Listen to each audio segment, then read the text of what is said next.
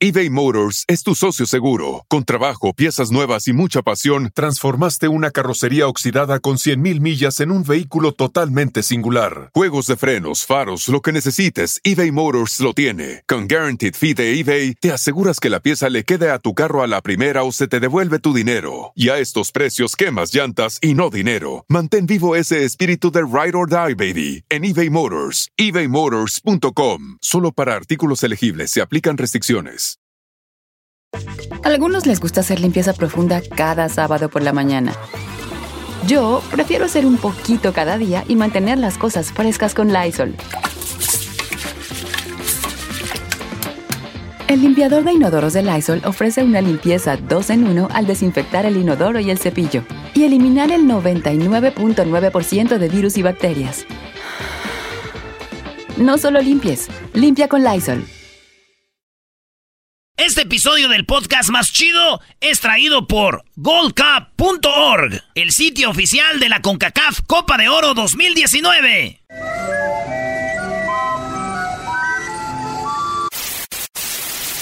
Señoras y señores, aquí están las notas más relevantes del día. Estas son las 10 de Erasmo.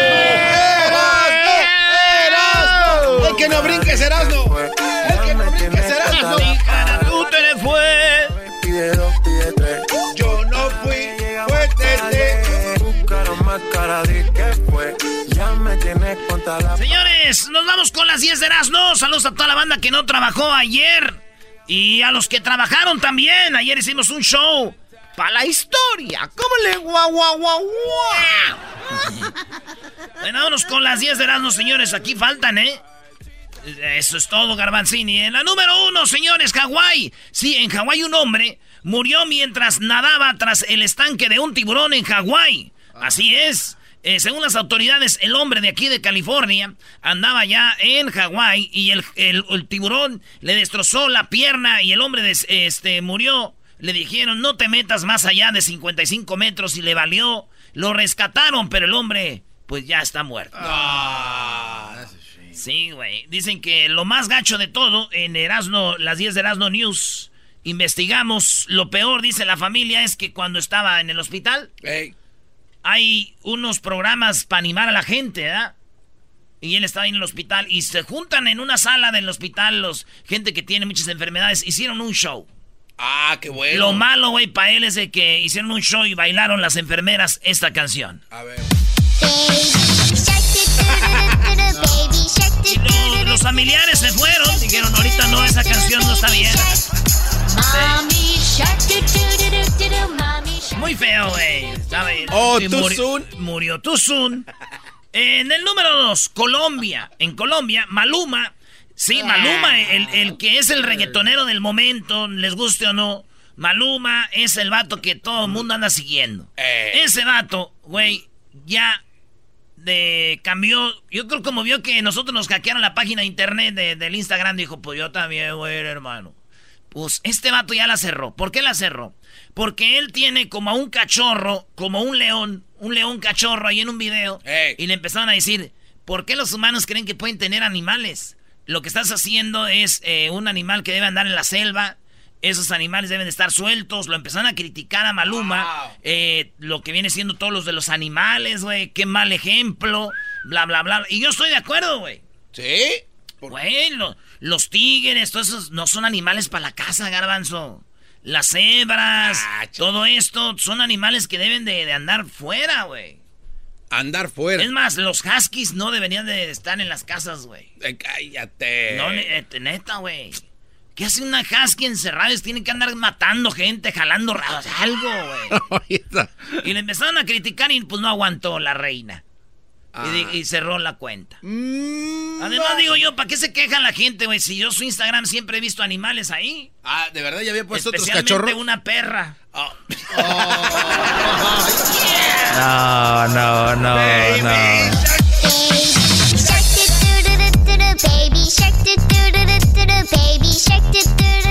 En la números, vamos a pegar, ahorita está pegando esa Baby Shark. Fue del set- Eh, tranquilo, tranquilo. Está pegando esa rola, ahí te va garbanzo. En la número 3, Ibiza. Pareja subió una foto en Instagram y criticada por ella, se muestra casi desnuda. Ay, ay, ay. Les voy a decir de quién se trata. ¿De quién? Eh, resulta que Jay Al de 23 años, compartió una foto de él y su novia, la modelo italiana Valentine Fragagrada. Fíjense ustedes, este vato anda con su novia y sube en Instagram una foto donde ella está desnuda, pero ella se tapa las boobies y él le tapa ahí abajo con su mano. Allá abajo. Y todos criticando, pero sí saben quién la modelo, maestro. Como no, bro, de la, es la italiana, ¿no? La Valentine. Haz de cuenta que es el cuerpo de la vieja de Peña, Brody. Anda, ándale. Un, un viejo ron, güey. Y entonces lo empezaron a criticar cómo este, pone esas fotos, cómo exhibe a la novia, cómo la vieja deja que haga esto, güey. Y yo también me enojé. Tú también. ¿Por qué? Porque, pues, nomás ha subido una. Sigo esperando. y no ha subido más. Uno se enoja. Mamarre, mamarre, mamarre. ¿Cómo lo mueve esa muchachota? Oye, ¿cuántos de los que nos están oyendo se atreverían a subir una foto de su novia desnuda y, y ella tapándose las boobies y ellos ahí abajo? Yo creo que muchos quisieran tapar todo, ¿no? No, que no se vea. Doggy, no empieces a payasear. Doggy, con tu... ¿Cuántas mujeres fit nos oyen? Ah, son muchas, Doggy. ¿Cuántas mujeres fit nos oyen? Ninguna. No. Ah, ¿tú crees que no nos soy ni una morra que vaya al gimnasio, que esté bien acá? A ver, da tu número a No ver hay. si te mandan fotos, ¿eras no? No, no, no, no. Nomás te digo, que llamen. No hay ninguna mujer fit que nos escuche. No, Doggy, no seas exagerado, claro que sí. De verdad, de, ¿cuántos nos oyen ahorita? ¿Qué? Tres millones y medio de personas. A ver, espérate. Cuatro. Pero cuando dices No fit, hay una mujer. Cuando dices fit, no es alguien que solo va al gimnasio, pero alguien que esté como marcadita o... Exacto. Ah, no, pues sí va a estar canijo. Es lo que estoy diciendo, Brody. A ver, y vatos sí hay, güey. Brody sí hay. Yo propongo- Que nos oyen sí. Los Hay hombres más. somos más atléticos, nos cuidamos más el cuerpo. Doggy, propongo que lo haga Erasno y el Garbanzo. ¿De qué? ¿Este que hagan una foto así, que se tape así. el Garbanzo. ¿Qué tiene que ver con lo otro? Eh, no, está... Ay, nomás. Oh, Diablito, por favor. Ay, Sí, está ya como ayer subiste una foto tuya donde te cargaba el garbanzo. ¡Oh! No, En la número 4.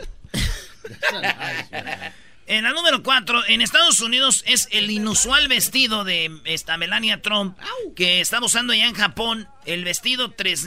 Fíjate, todas las notas son de crítica. Ya vamos con la cuarta y crítica. A Melania Trump la están criticando porque usó un vestido de 3.500 dólares que usó ahora que se juntó allá en Japón.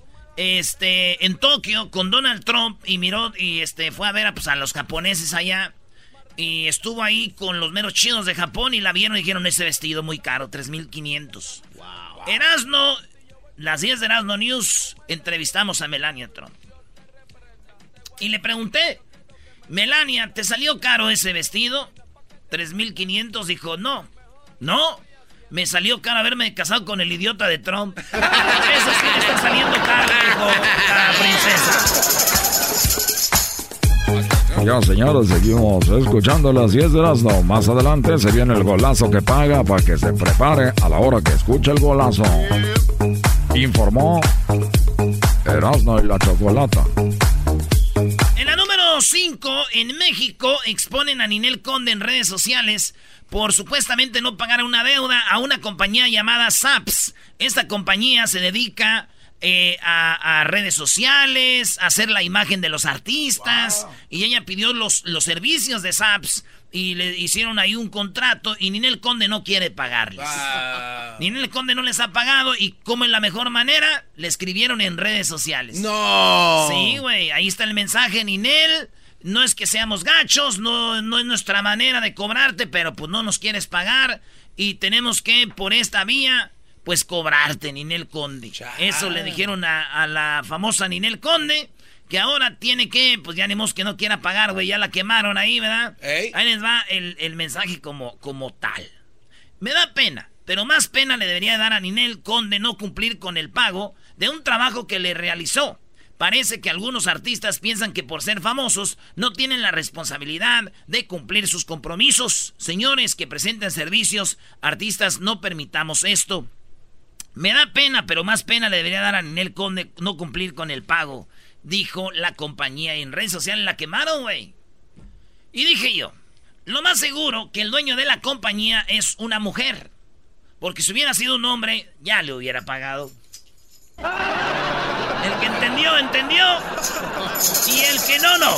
¿Entendiste, Luis? ¿Cómo con? ¿Entendiste, Edwin? No. Doggy. Yo la verdad no. A ver. Yo la neta no. Come on, guys. Es Ninel Conde. Ah. No les ha pagado por el servicio que le Ok. hicieron. Ok. Se- Más seguro que el dueño de la compañía es una mujer. Porque si fuera un hombre ya le hubiera pagado. Get it? Hello. ¿Cómo? Ella ya le hubiera pagado al hombre. Sin dinero, se paga Ah. de otra forma. Bueno, Ahorita regresamos con las otras cinco. La fiebre del fútbol arranca con la Copa de Oro este 15 de junio. 16 equipos se van a enfrentar en el duelo más intenso del verano. Estados Unidos defenderá su campeonato. Denver, la Copa de Oro llega al Mile High el 19 de junio con el encuentro entre Cuba y Martinica y México contra Canadá. Tú ponte la playera de tu selección favorita y grita ¡Gol! Visita goldcup.org para ver los horarios y comprar tus boletos ya. No, hombre, ese garbanzo es un jovenazo. Aguante, aguante. ¿Por qué te enojas? Te dije jovenazo. No, pero no tienes por qué contestar. Ah, ¿por qué no? Cuando la, cuando la- A ver, no, pero a ver. No, no, no, espérate. A ver, el- eh, Cuando la carrilla. A ver, pero no- no me ponga la mano ahí, no, bro. No, es que no tienes que decir Se está nada, peleando el alumno y el estudiante uno. Cuando la carrilla no, se pero no me ponga la mano. ¿Por qué no? O sea, tú eres un enojando, jovenazo. Te estás enojando. Eres más viejo que yo. No. Todo el mundo lo sabe. Eh, ¿y eso Tus labios priatuscos lo dicen todo. Y el cuello prieto de las chivas también. No dicen que... Ah, eras, no, ese cuate no aguanta la carrilla. Soy campeón, no puedes echarme carrilla, soy campeón. Cállate. Qué, En la número 6, cálmate Messi. qué Que quedan campeones y es Messi. Pierden y no es Messi. Qué ¿Cómo es eso, Qué güey? injusticia. En la número 6, encuentran con vida excursionista que lleva 17 días desaparecida en Hawái. Sí, la encontraron con vida, una excursionista que llevaba 17 días en Hawái. Amanda Ayer, 35 años, no había sido vista desde el 8 de mayo.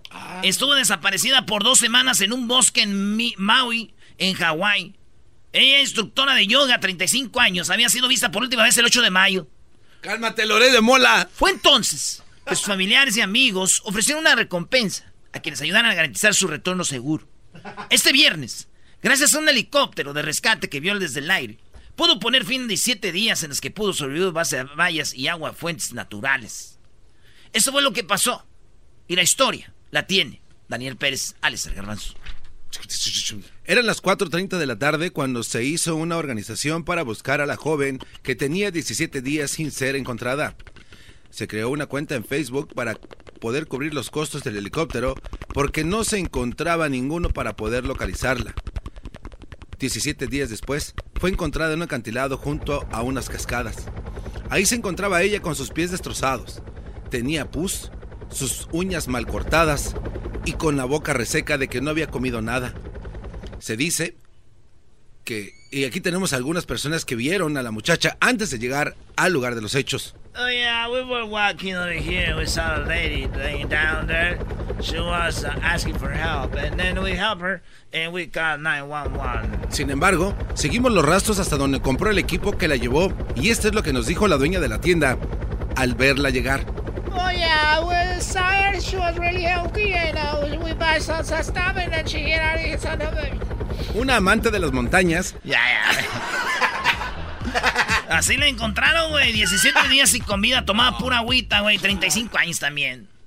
Oye, güey, a mí mi vie- a- Oye, a, a- a mí mi vieja se me pierde 17 días. Yo no creo que anduviera perdida, bro. La hallaron bien sana. No. Agarró un hawaiano ahí. este cuate. Bueno, señores. Si esto le pasara a la esposa de mi tío, güey. Ah, que Dios guarde la hora. Que no, no, que no la guarde. si esto le pasara a la esposa de mi tío, güey, yo creo que un día y decía mi tío, ¿sabes qué? Ya, ya la buscamos un día, ya no la hallamos. Así dejemos, así dejemos este. ya se perdió, ni modo, ya, ni modo, voy a sufrir. Hoy empieza el sufrimiento, maldita sea. Hoy sufro. En la número 7, ¿por qué no deberías cargar el celular en el aeropuerto? Oílo bien, tú viajas mucho y ves en el aeropuerto que hay lugares ahí para cargar tu celular. Pues bueno, la adicción al celular y, y, este, pues muchas cosas. Eh, cabe decir que no es bueno que, que tú cargues tu celular en el celular, Ana, que en el aeropuerto. Esta es la nota, señores. Ya es que tú cargas el celular ahí en el aeropuerto. Dicen que cuando tú metes ahí el cablecito, güey, el aeropuerto jala la información de tu celular a través del cable Ah. y ven desde qué te gusta comprar, qué has comprado, qué no compras, tus gustos, eh, tus redes sociales, todo, güey. Conectarse un puerto, a un puerto USB en público o cómo encontrar un cepillo de dientes en el costado de la carretera.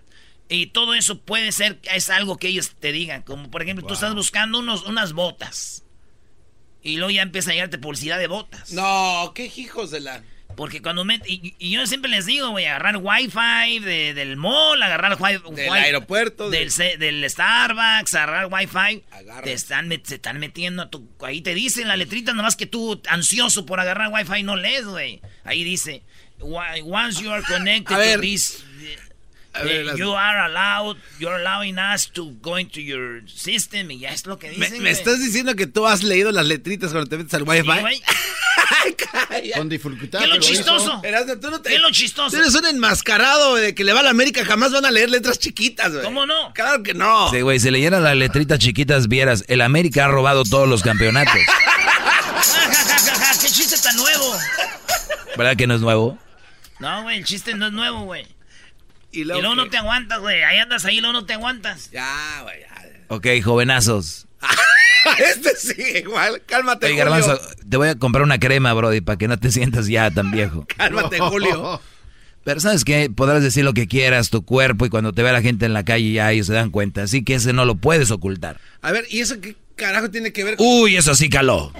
Esa fue la buena. Aquí tenemos una regla que cuando se tira carrilla tienes que aguantar y tú, como eres un viejo pelón, no aguantas. Ay, sí, voy a tomar. Viejo pelón. Cazador Viejo de pelón, atardeceres. viejo pelón. ¿Qué es eso? Sí, güey, andas cazando atardeceres. Ya, No ya. le hace, Brody, pero no estoy así tan madreadón.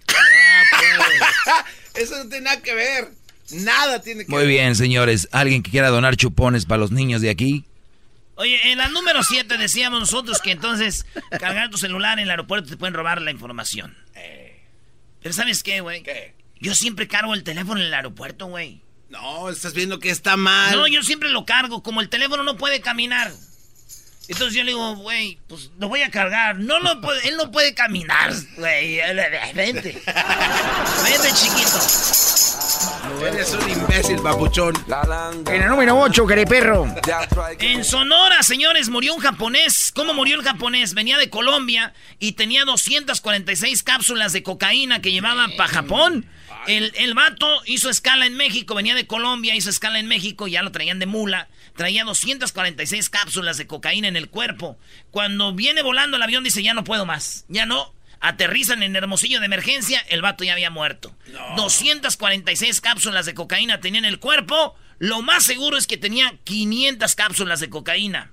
Pero pues ya ven en México, güey. En lo que se bajó del avión y llegó allí a la muertera, sí le bajaron unas cuantas. ya los conocemos. En la número 9, el amor verdadero se encuentra entre la edad de 27 y 35 años según un estudio.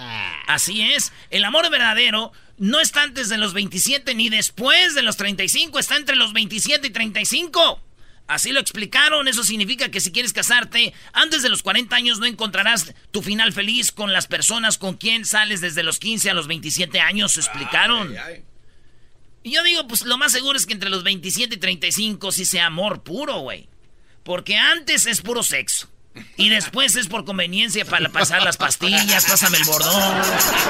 Ay, el amor verdadero es ahí, cuando no ocupas a nadie. Solo amor. Vamos a aplaudirle en esta Erasmo. ¡Bravo! El amor no tiene edad. En la número 10, fumar marihuana en pareja los pone más cariñosos. Los frutos se reflejan en la relación y en el dormitorio. Una investigación realizada por la Universidad de Buffalo encontró que fumar marihuana en pareja los pone más cariñosos. Y les digo yo algo, señores, óigalo bien. Para ello, los expertos reclutaron 183 parejas heterosexuales de 18 y 30 años de edad, casados y que vivían juntas por más de seis meses. En lo que algunos, ambos miembros consumían marihuana al menos dos veces por semana, estaban más cariñosos y eran más felices. Debido a que el alcohol no está relacionado con la agresión, eh, con la agresión en general, no es sorprendente encontrar ese efecto agresivo en materia de relaciones. Güey, no se emocionen en fumar marihuana, güey. Los marihuanos son cariñosos hasta con los perros. Si te gusta el desmadre, todas las tardes yo a ti te recomiendo Erasmo y la Chocolata. Es el show machito con el maestro Doggy. Son los que me entretienen del trabajo a mi casa. Reafirmo el compromiso de no mentir, no robar y no traicionar al pueblo de México. Por el bien de todos, primero los pobres, arriba los de abajo. ¡Abajo los de arriba! ¡Oh! ¿Y ahora qué dijo Obrador? No contaban con el asno. ¡Ja, ja! Oye, Choco, dice mi prima, la, dice mi prima, la, la Rebe, dice, quiero que me dé una infección en la panza de esas que me hacen bajar tres kilos, que me, que me sugieren que coma, que me haga daño, dice. es unas que te enfermas y bajas como... Ay, te ves bien flaca, mija, te estás enferma. y, y las otras en el gimnasio en Madrid, comiendo bien, y esta enferma dos días y bien flaca, güey. Pase la receta. Sí, güey. Este, señores, aquí está lo de Obrador Choco. A ver, ¿qué traes ahora de, de- Oye, ¿por qué no dices lo de Obrador? Que dijo que en Nueva York había búfalos cuando en México ya había computadoras y wifi. Eh, sí, Erasno, Ah, eso lo dijo. ¿Cómo le han exagerado, güey? Erasno, ¿cómo puedes defender eso? Sí, que había búfalos y que en México ya había este. Eh, había tren bala. Que ya había. eh, no, el G5. Ah, Ustedes No, son fifís hasta la madre, güey. Erasno. No, no, no, no, fifís poco. Bueno, te voy a hablar para que vean. Les voy a dar cremita, les voy a dar taco. para que ver. coman, porque se A ven ver. hambrientos. Como dijo mi tía nena, les voy a dar una gordita. ¡Uy, uy, uy! Les voy a dar tortillita calientita con eh, salecita. Ahí les va. Uy. Él dijo que iba a echar a la cárcel a los expresidentes. ¿Verdad? Él prometió. Esa era parte de su campaña. Esto es lo que le preguntó un fifí. Me llamó mucho la atención la carta que le envía el expresidente Calderón el 11 de enero para solicitarle protección para él y para su familia. Argumenta que no tiene dinero él para pagar. Y la frase textual que él usa, cito, dice, contrario a lo que se piense, no robé ni me enriquecí. Cierro la cita del expresidente.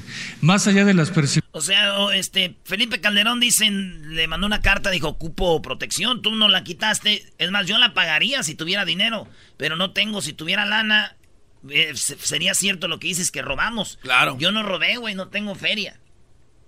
Y eso es lo que le dice, ¿qué le dice a él? Excepciones, señor presidente. ¿Hay evidencia e información de que el expresidente Calderón dice la verdad, que no robó ni se enriqueció? Entonces le dice, ¿es verdad? ¿Hay una evidencia de eso? O lo contrario, como usted había dicho, que robó. Ah, Mira, qué interesante. ¿O hay evidencias de lo contrario? Gracias, señor presidente. No puedo yo este, hacer un juicio. Eso eh, corresponde a todos y eh, no se puede. A ver, a ver, ¿cómo que no puede hacer un juicio si se la pasaba diciendo eso el Brody? Ahora ya no puede hacer juicios. Eras, ¿no? Les dije que se iba a dar comidita, espérense, ahí viene más. Ah, mira, este, sabe. señalar a nadie si no se tienen pruebas. Ah. Hay que este, indagar sobre esos hechos, pero no nos corresponde a nosotros. En mi caso, yo ya en su momento, cuando fui opositor, hice denuncias. A ver, o sea, cuando era opositor hizo denuncias porque tenía pruebas. Y ahora sabe que, que así fue, y ahora, pero ya se va a hacer de la vista gorda. Ahí que va a pasar, Erasnito. Señores, es el presidente de México ya. Así que tan fácil se lava las manos. Ah, y, los que, y los que votaron por él, por esas cosas que dijeron, van a echar a la cárcel a los de antes. Los defraudó. Qué bárbaro. Ya es el presidente de todos, güey. Ya él no puede andar metiéndose en cosas ah, personales. Pero era para llegar a la presidencia y después hacer lo que O prometía. sea, eh, como engañó. Exacto. Pregunta, ¿eh? Porque luego la gente se enoja cuando no hacen cuestionamiento. ¿Engañó? Hasta formales. Presenté denuncias en contra de todos los gobernantes del periodo neoliberal, pero este yo ahora tengo otro encargo y pues no puedo eh, hacer juicios, como se dice en la Biblia, juicios temerarios. Entonces nos quedamos con el juicio de la opinión pública. Sí, la voz del pueblo, que es la voz de la historia y de- tampoco puedo hablar de eso. oye, oye, Erasno, yo sí estoy de acuerdo en Obrador en muchas cosas, Brody, pero creo que últimamente ya le está, se le está botando la canica feo, Brody. ¿eh? Está como que medio enloqueciendo. Y el que no vea lo que acaba, lo que escuchamos ahorita, el que no reaccione sobre esto ya de plano es obradorista o con los ojos cerrados. Erasno, hola, ¿cómo estás? Hagan de cuenta Gloria Trevi con Andrade, con todo, vámonos. Oye, este, pues muy bien por ese lado, vamos por Hoy no más este cuate. Este es el presidente, todos no tienen que andar ya metiéndose en eso, güey. A ver, ¿a ti te gustaría que metieran a la cárcel a, Felipe Calderón? A ver, no, no, no, mira. Uno que no. No, espérate. Las instituciones que ahora él eh, tiene el poder deberían investigar. ¿Por qué no los obliga a que lo hagan? Eh, si hay algo que Claro, pero lo, lo malo no es eso, Garbanzo, es de que él dijo. Si no hubiera dicho nada, está bien, pero él dijo, los voy a meter a la cara. Ahí no está. Bueno, pero también... Ahora ya, ya no. Yo ya no. El Bronco dijo que iba a cortar manos y si a esta altura no hubiera cortado ninguna mano, ya también lo iban a... Pero no, pero no estamos hablando del hubiera, estamos hablando de lo que hay. Y esto es lo que hay ahorita. Tenemos también, este, Choco, escuchen este audio. Van hasta van a llorar, güey, hasta van a llorar cuando oigan esto de la felicidad.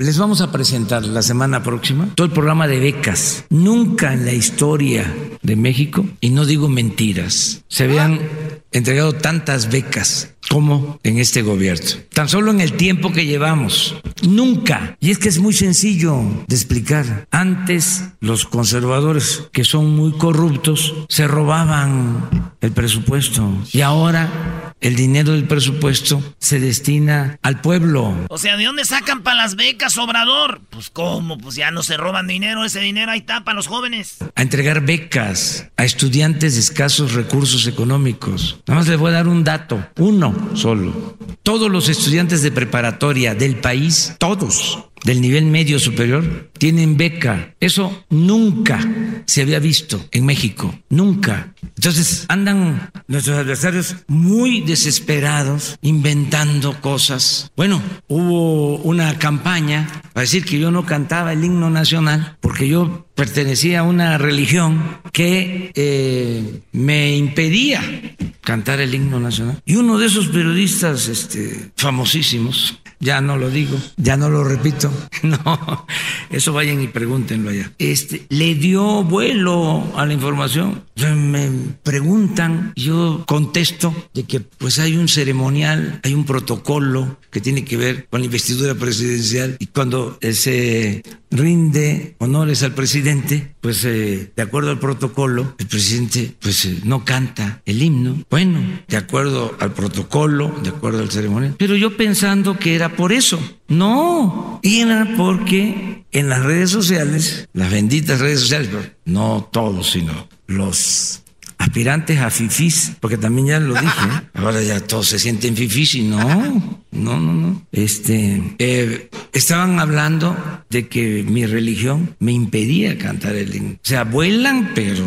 Y estamos hablando de los más famosos. Bueno, están muy eh, desesperados, muy nerviosos. hay que serenarnos todos, tranquilos. y la verdad, siempre la verdad. La verdad que nos hará libres. La verdad no inventar cosas. Muy bien, muchas gracias. Eso fue. Hasta inventan que no se sabe el himno. Dicen, no, ya, bájenle tantito. ya, no sean payasos, güey. Hay mucha gente que canta en su cumpleaños y no es porque se echen flores ellos mismos, es porque tiene de felicidad. Hay un protocolo. Ah, ¿cuál protocolo? El himno no es una canción de, güey, buenos días, alegría. Oye, no sí cantas medio. sí. ¿Y qué, güey? Pero ya desviaron la de la acá. No, en la historia nunca habían hecho eso. Le preguntaron a Obrador Choco que si era fácil ser presidente. Garbanzo, olvídate las llamadas, escuche esto.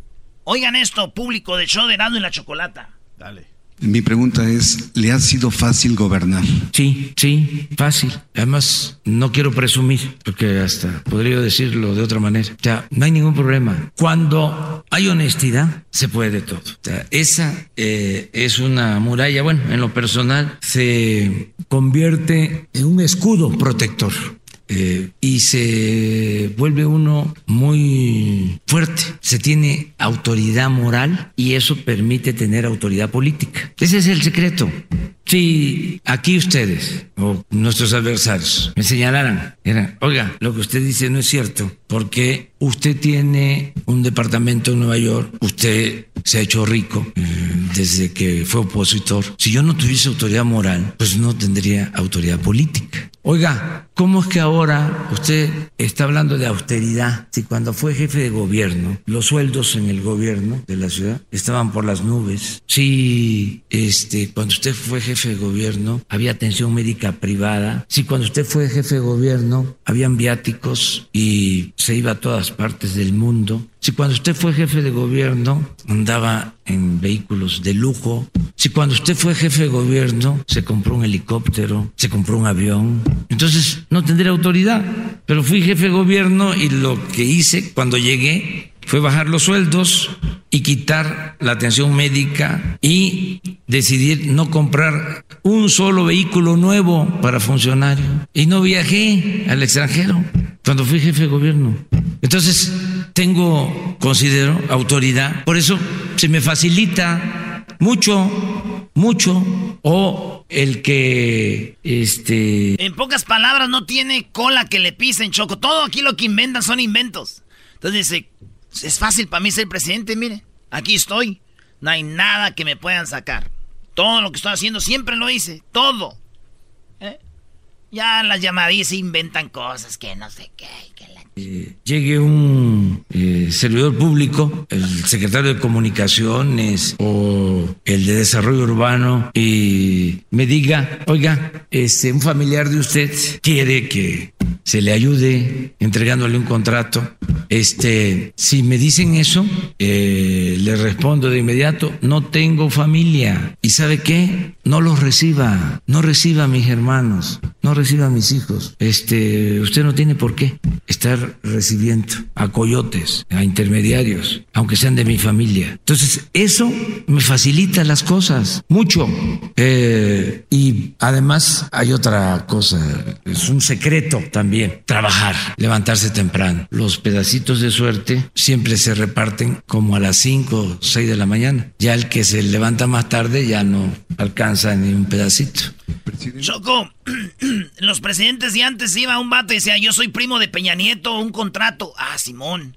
Acabo allá, ya mi primo dijo que sí. Acá Obrador dice, me vale madre quien sea. Nadie. Yo no tengo cola que me pisen. Y esta frase es la del día, oigan. Aunque sean de mi familia. Entonces, eso me facilita las cosas mucho.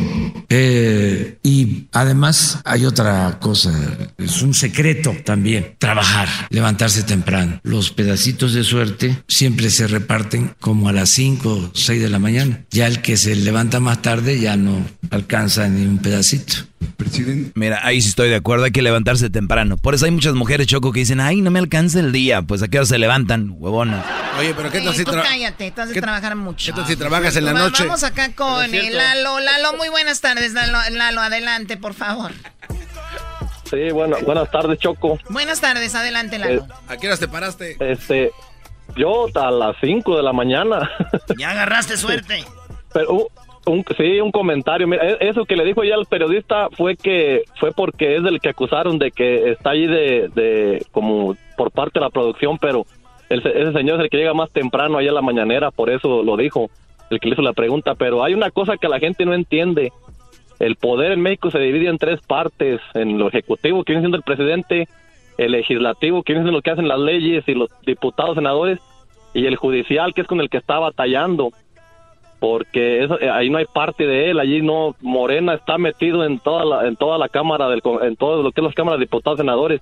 En el judicial siguen siendo Vamos a la siguiente llamada. Es difícil. No, Gui, cállate. Sí, es, di- es difícil para él enjuiciar a alguien porque no se puede enjuiciar dos veces por el mismo la misma cosa. Entonces, cuando los agarre, pues ahorita no saben de noticias de última hora, los Oya ya tiene orden de aprehensión. Muy bien, bueno, por eso entonces él no ha procedido. Les digo, ¿y por qué no dijo eso en la campaña? Miren, yo si a mí me permiten... Ahí lo voy a parar. No, ahí allá dijo que sí. La última llamada, señores, se llama la cachanilla. Échale, cachanilla. Yo soy cachanilla, burro. Échale tú, cachanilla. di- dile al otro burro que habló anteriormente que senadores y diputados son los que hacen las leyes. Dile que se vaya a la escuela. Diablito, que te vayas a la ¿Y escuela, tú? que son de senadores y diputados. Ah, ok. No, el que, el que habló habló anteriormente que dice que... que, que, que Oye, a ver, rápido con el judicial. ¿Cuál es su comentario rápido? Oye, dile, dile a este de Erasmo que ese López Obrador es un mentiroso. Mis sobrinos ahí en Baja California no les han dado ni, ma- ni máquinas de becas. Y ya fueron a, a- a ver qué onda con lo de las becas. No, dice, ya se acabó el dinero, ya no hay becas. Entonces, ¿de qué estamos hablando?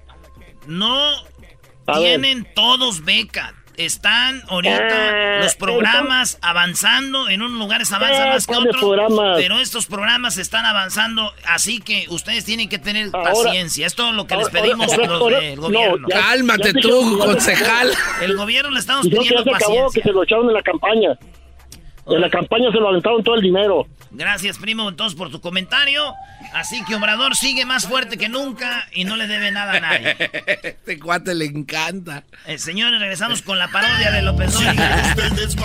Eh, ahorita va a llegar, el, el- va a llegar, y va a ir llegando a todos lados, Choco, el dinero que estamos repartiendo. Estamos. Oye, Erasmo, cálmate, estás malo, güey. No viaja al extranjero para ahorrarse feria. No, ustedes quién saben de eso.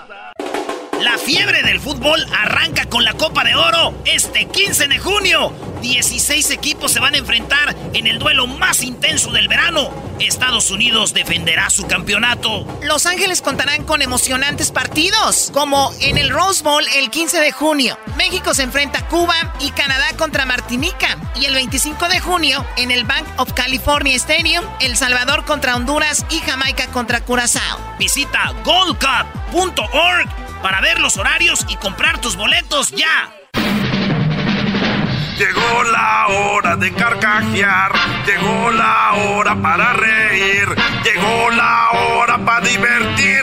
Las parodias del Erasmo están aquí. Y aquí voy.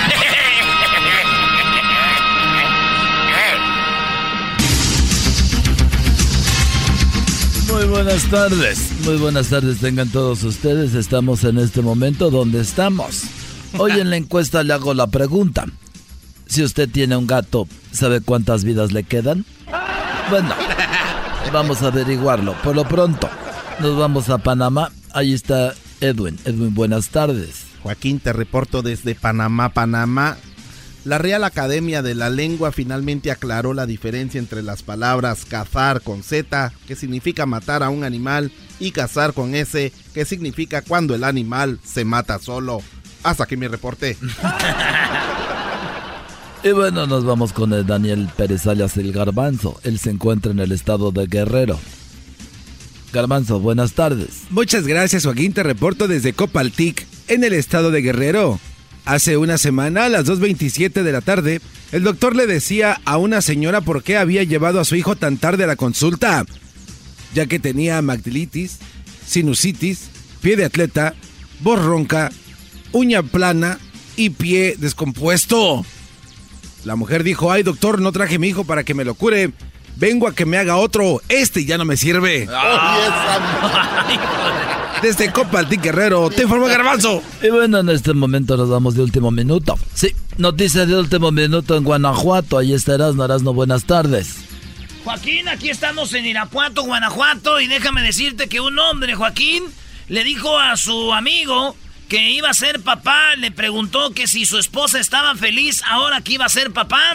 A lo que el amigo le dijo, bueno, ha de estar feliz ahorita por el momento, pero ya cuando se entere de que va, que voy a ser papá, me va a matar. No. Desde Irapuato, Guanajuato. Ah, no.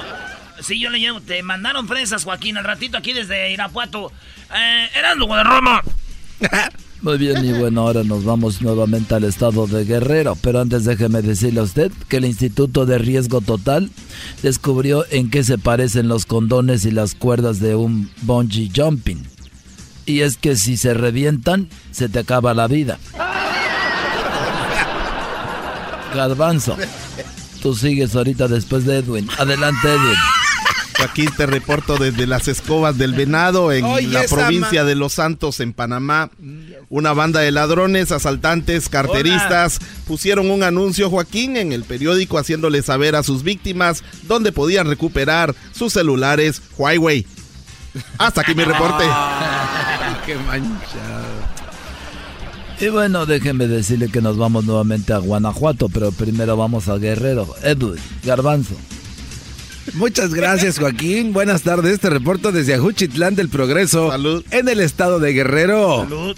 Un hombre estaba bien deprimido por pelearse con su por pelearse con su esposa. El cantinero le preguntó qué tan seria fue la pelea. El hombre dijo que su esposa prometió no hablarle por un mes. El cantinero nuevamente le preguntó cuál era el problema y el hombre contestó que era precisamente hoy cuando se terminaba el plazo. Ah, Desde Ajuchitlán del Progreso del Estado de Guerrero. Un abrazo. Y bueno, déjeme decirle que nos vamos nuevamente a Panamá, pero primero vamos con Erasmo a Guanajuato. Erasmo, buenas tardes. Estoy aquí exactamente en Celaya. Estamos aquí en Celaya, este Joaquín. Y déjame decirte que, pues algo muy, muy, muy serio. Fíjate que descubrió eh, un hombre y una mujer saltaron del piso número 20 del edificio que está aquí a mi costado. Y saltaron del piso 20. El hombre llegó primero, Joaquín. La mujer se tardó más. Y es que cuando iba cayendo, en el camino preguntaba, ¿es por aquí? ¿Es por aquí? ¿Es por aquí? ¿Es por acá? Desde Celaya, Guanajuato, en el Guadarrama. Y bueno, nos vamos nuevamente a Panamá. Edwin, buenas tardes. Joaquín, te reporto desde Colón. Pero antes déjeme decirle. Ese mal. Estás bien.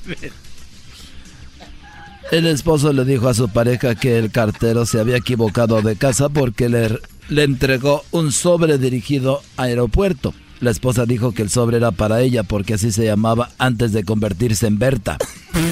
No te pases de favor. ¿Quién se va a llamar aeropuerto? Ah, era Ruperto. Edwin, adelante. Joaquín, te reporto desde Colón, cerca de la entrada del canal de Panamá. es, dice Ruperto, ¿Eh? es mío. Un juez le decía a un hombre que... Se llamaba.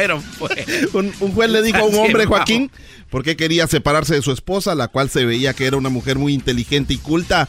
El hombre contestó que ya no soportaba que lo llamaran imbécil todos los días en ocho idiomas diferentes. Hasta aquí mi reporte.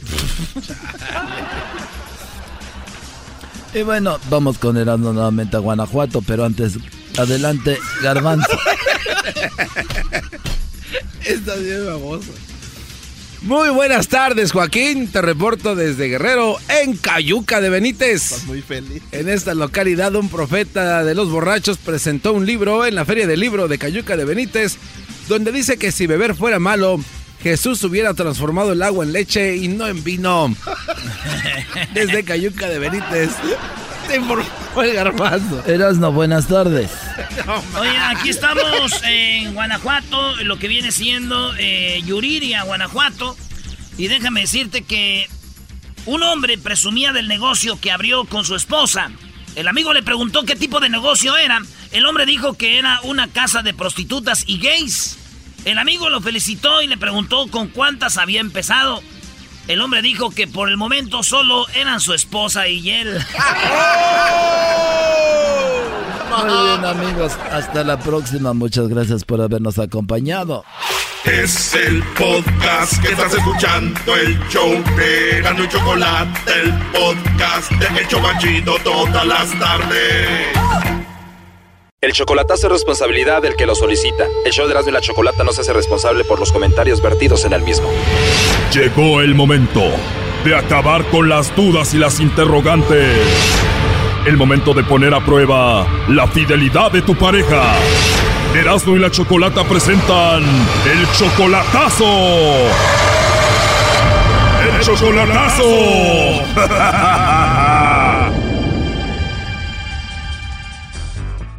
Bueno, nos vamos con el chocolatazo Honduras y tenemos a Jacobo. Jacobo, buenas tardes. Buenas tardes. Jacobo, le vamos a hacer el chocolatazo a tu novia Marisela. Ustedes son novios desde hace un año.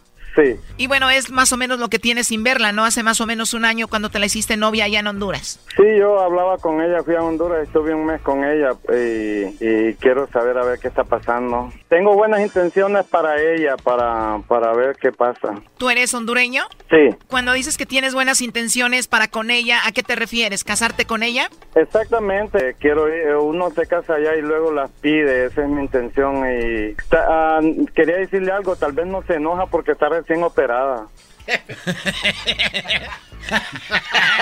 ese güey, ese güey se vino a pasar. ¿De qué se ríen? ¿No oíste lo que dijo? ¿Qué dijiste? Tal vez no se enoja porque está recién operada. Ya cállense con eso. ¿Y de qué lo operaron? Ah, de la de la vesícula. No seas ma. Oye, esa mam. ¿Qué es eso? Qué estúpidos son, la verdad. Oye, ¿y tú le ayudas económicamente a ella? Eh, mire, vamos a hacer así, yo le ayudo a ella, pero no no digamos que le ayudo para que no le digan nada, porque lo que doy con la mano derecha no se lo digo a la izquierda, entonces solamente quiero hacerle la prueba a ver cómo está. O sea, tú la ayudas, tú la mantienes económicamente, pero no quieres que lo mencionemos. Esa- exactamente. Ok, ¿y ella trabaja? Ah, no, ahorita no. No, y es que la mantiene. Bueno, Jacobo, vamos a llamarle y vamos a ver si Marisela te manda los chocolates a ti, Jacobo, o alguien más. Eh, eh, exactamente. Haces esto porque obvio tú dudas un poco de ella, ¿no? Eh, siempre es bueno estar seguro uno. Todo ella me dice que no tiene a nadie, pero en ahora en la actualidad no se sabe. Las mujeres te hablan bonito, te ponen todo bonito, pero al final no es así. Bien, ya entró ahí, no haga ruido. ¿Aló? ¿Aló? Sí, bueno, hablo con Marisela. Bueno, Marisela, mira, te llamo de una compañía de chocolates. Tenemos una promoción donde nosotros le mandamos chocolates a alguna persona especial que tú tengas, Marisela. Estos chocolates son totalmente gratis. Tú no vas a pagar nada, Marisela, ni la persona que recibe los chocolates. ¿Tú tienes alguien especial a quien te gustaría que le mandemos los chocolates? No. No tienes a nadie especial, Marisela. No. Te digo, nosotros le mandamos estos chocolates en forma de corazón, son totalmente gratis y bueno, de eso se trata, no tienes a nadie. No, gracias. O sea que no hay una persona especial en tu vida ahorita. No. Tal vez algún amigo especial, algún novio, esposo. No. Bueno, te voy a decir la verdad, alguien compró chocolates con nosotros y dijo que tú probablemente le mandarías chocolates a él porque él es muy especial para ti, según él. Entonces tú debes de saber quién es, ¿no? No, no sé quién le pudo haber dicho. ¿Cuántas personas especiales que tú tienes podrían decir eso? No sé quién le pudo haber dicho porque no sé en especial quién me puede enviar chocolates porque las personas que yo conozco saben que no me gusta el chocolate. Entonces sí tienes a alguien especial. No.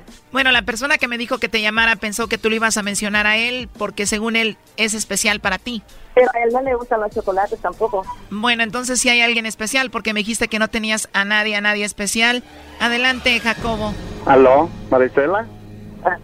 Ajá. ¿No, ¿No tiene alguien especial usted entonces? A nadie. Era una prueba de amor a, a acá, de acá de Estados Unidos, una radio a nivel internacional acá en, en Estados Unidos. Y solamente era una prueba para ver si usted tiene a alguien en especial o a ver si me mandaba chocolates a mí. Aunque no me gusten, pero tenía que decir mi nombre, ¿no? O algo. Así que por eso no le había contestado ni un mensaje en la mañana y pa- porque le iba a hacer la prueba de amor. Es una radio muy famosa acá en los, en los Estados Unidos y quería saber si de verdad usted me quería o... Y entonces, ¿en qué quedamos? ¿Hay amor o no hay amor? Esto lo estoy viendo... Esto, no, ya no se vale. Esto lo están oyendo miles de personas acá en Estados Unidos y no sé cuántas en Honduras. Ajá. Entonces, Ah, bueno. Yo creí que me mandaría chocolates a mí. Yo puedo sentir el amor que siento por usted porque así lo siento. Eso era todo lo que yo quería saber. A ver si usted me mandaba chocolates a mí. Pero, pero usted dijo que no tiene a alguien, a nadie en especial. Entonces, nomás eso quería saber. Gracias, al Choco. ¿Qué pasará después de esta llamada? Ah, pues vi que no dijo nada malo. Vamos a seguirlo intentando a ver qué pasa. Y el motivo de mi llamada que ustedes me hicieran el favor solo era ver si ella le mandaba chocolates a alguien o decía que tenía a alguien o mentaba un nombre, algo así. Tú querías saber obviamente si tenía otro y te engañaba, ¿no? Exactamente. ¿Tú qué piensas de esto, Marisela? Mm, pues Y ahora la que queda pensando soy yo, porque si hace una cosa de esa para saber si yo tengo otra persona, imagínese que se le escuche toda la parte medio medio de Estados Unidos que esté escuchando tal vez esa conversación, imagínese el alcance que puede tener, lo que puede estar desconfiando él de la persona que tiene en Honduras. O sea, para ti es súper ofensivo que él haya dudado de ti. Exactamente. Sí, porque utilizar una radio, utilizar una radio para que todo el mundo escuche eso. Primo, yo pienso que es el momento de decirle a Marisela de la novia que tienes acá en Estados Unidos. no, ella, sabe que soy soltero y que y que desde que fui a Honduras no tengo a nadie acá porque la relación que tenía por 20 años se terminó y yo fui a Honduras le mostré mi corazón solo amor sino que con muchas cosas más que no las quiero decir en el no se no se vale regalar algo y decir cosas. Esto no esto por eso no lo permití. Tú la amas muchísimo por eso fuiste a Honduras Sí, no, claro, yo yo me fui desde aquí a Estados Unidos como si no habían mujeres solo por ella, porque eh, la apunté, piqué, como dicen, es una la reina de corazones. Marisela dice él que te mantiene y te manda dinero, ¿no? Sí, sí, estoy recién operada, tengo tengo ahorita actualmente 20 días de estar incapacitada. Eh, sí, eh, pues la única persona que ahorita en estos momentos que me ha ayudado, que siempre ha estado al pendiente de todo, eh, ha sido él aparte de mi familia aquí en Honduras, pero personalmente en todo, en los gastos, él ha, él ha colaborado mucho, mucho en mi recuperación y siempre ha estado al pendiente de él. Él ha estado muy al pendiente de mi salud. Pues llévate la derechita, todo lo que él diga, eso se tiene que hacer, porque si no, este te acaba el banco, así que respétalo porque te conviene más a ti que a él.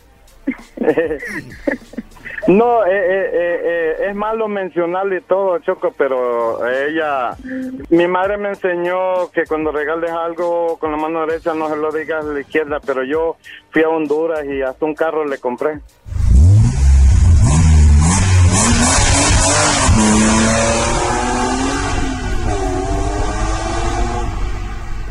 Dejen de poner eso. Oye, qué padre que le compraste un carro, ¿eh? Sí, yo le compré un carro y pues muchas cosas, muchas cosas más, pero este solamente porque ella me cayó muy bien, ya ya es mi pareja. El carro que se oyó ahorita se veía nuevo. ¿El carro que tú le regalaste era nuevo? Ah, no, se lo compré a mi hermano en 130 mil lempiras y se lo regalé a ella. Ah, entonces el sonido que pusimos fue de un carro nuevo. Deje cambio el sonido. Este es el carro entonces.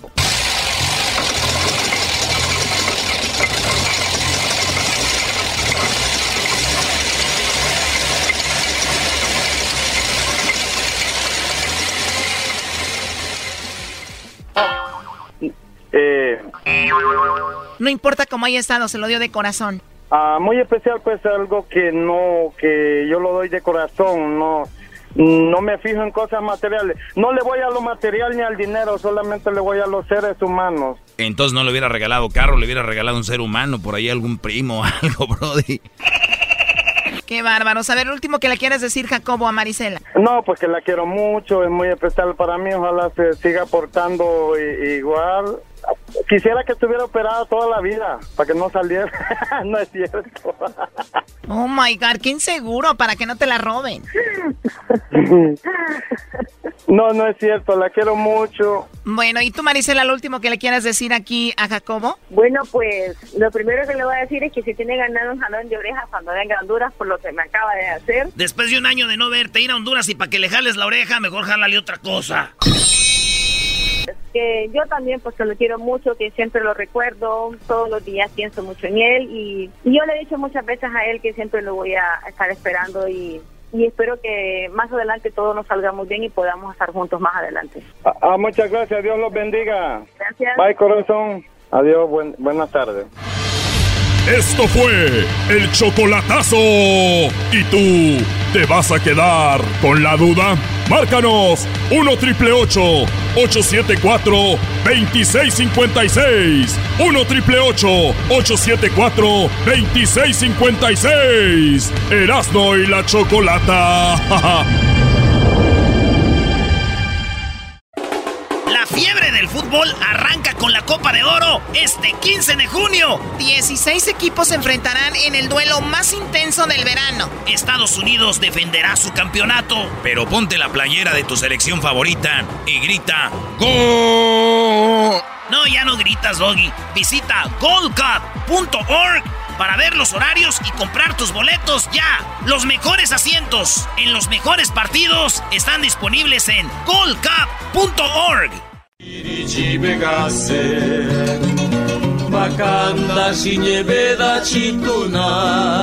¿Y esa música era, no? Choco, esta viene siendo música zapoteca, música de Zapoteca. Saludos a toda la banda de Oaxaca. Tenemos la historia.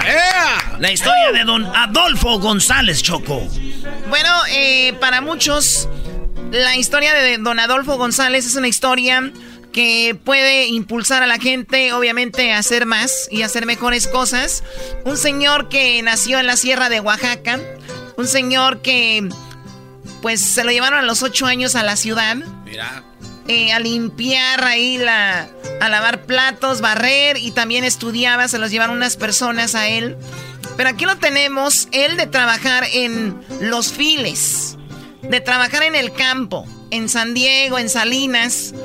El señor ahora, escúchenlo muy bien, tiene uno de los degrees más importantes que hay en los Estados Unidos. Es un BA. Un BA. Así es.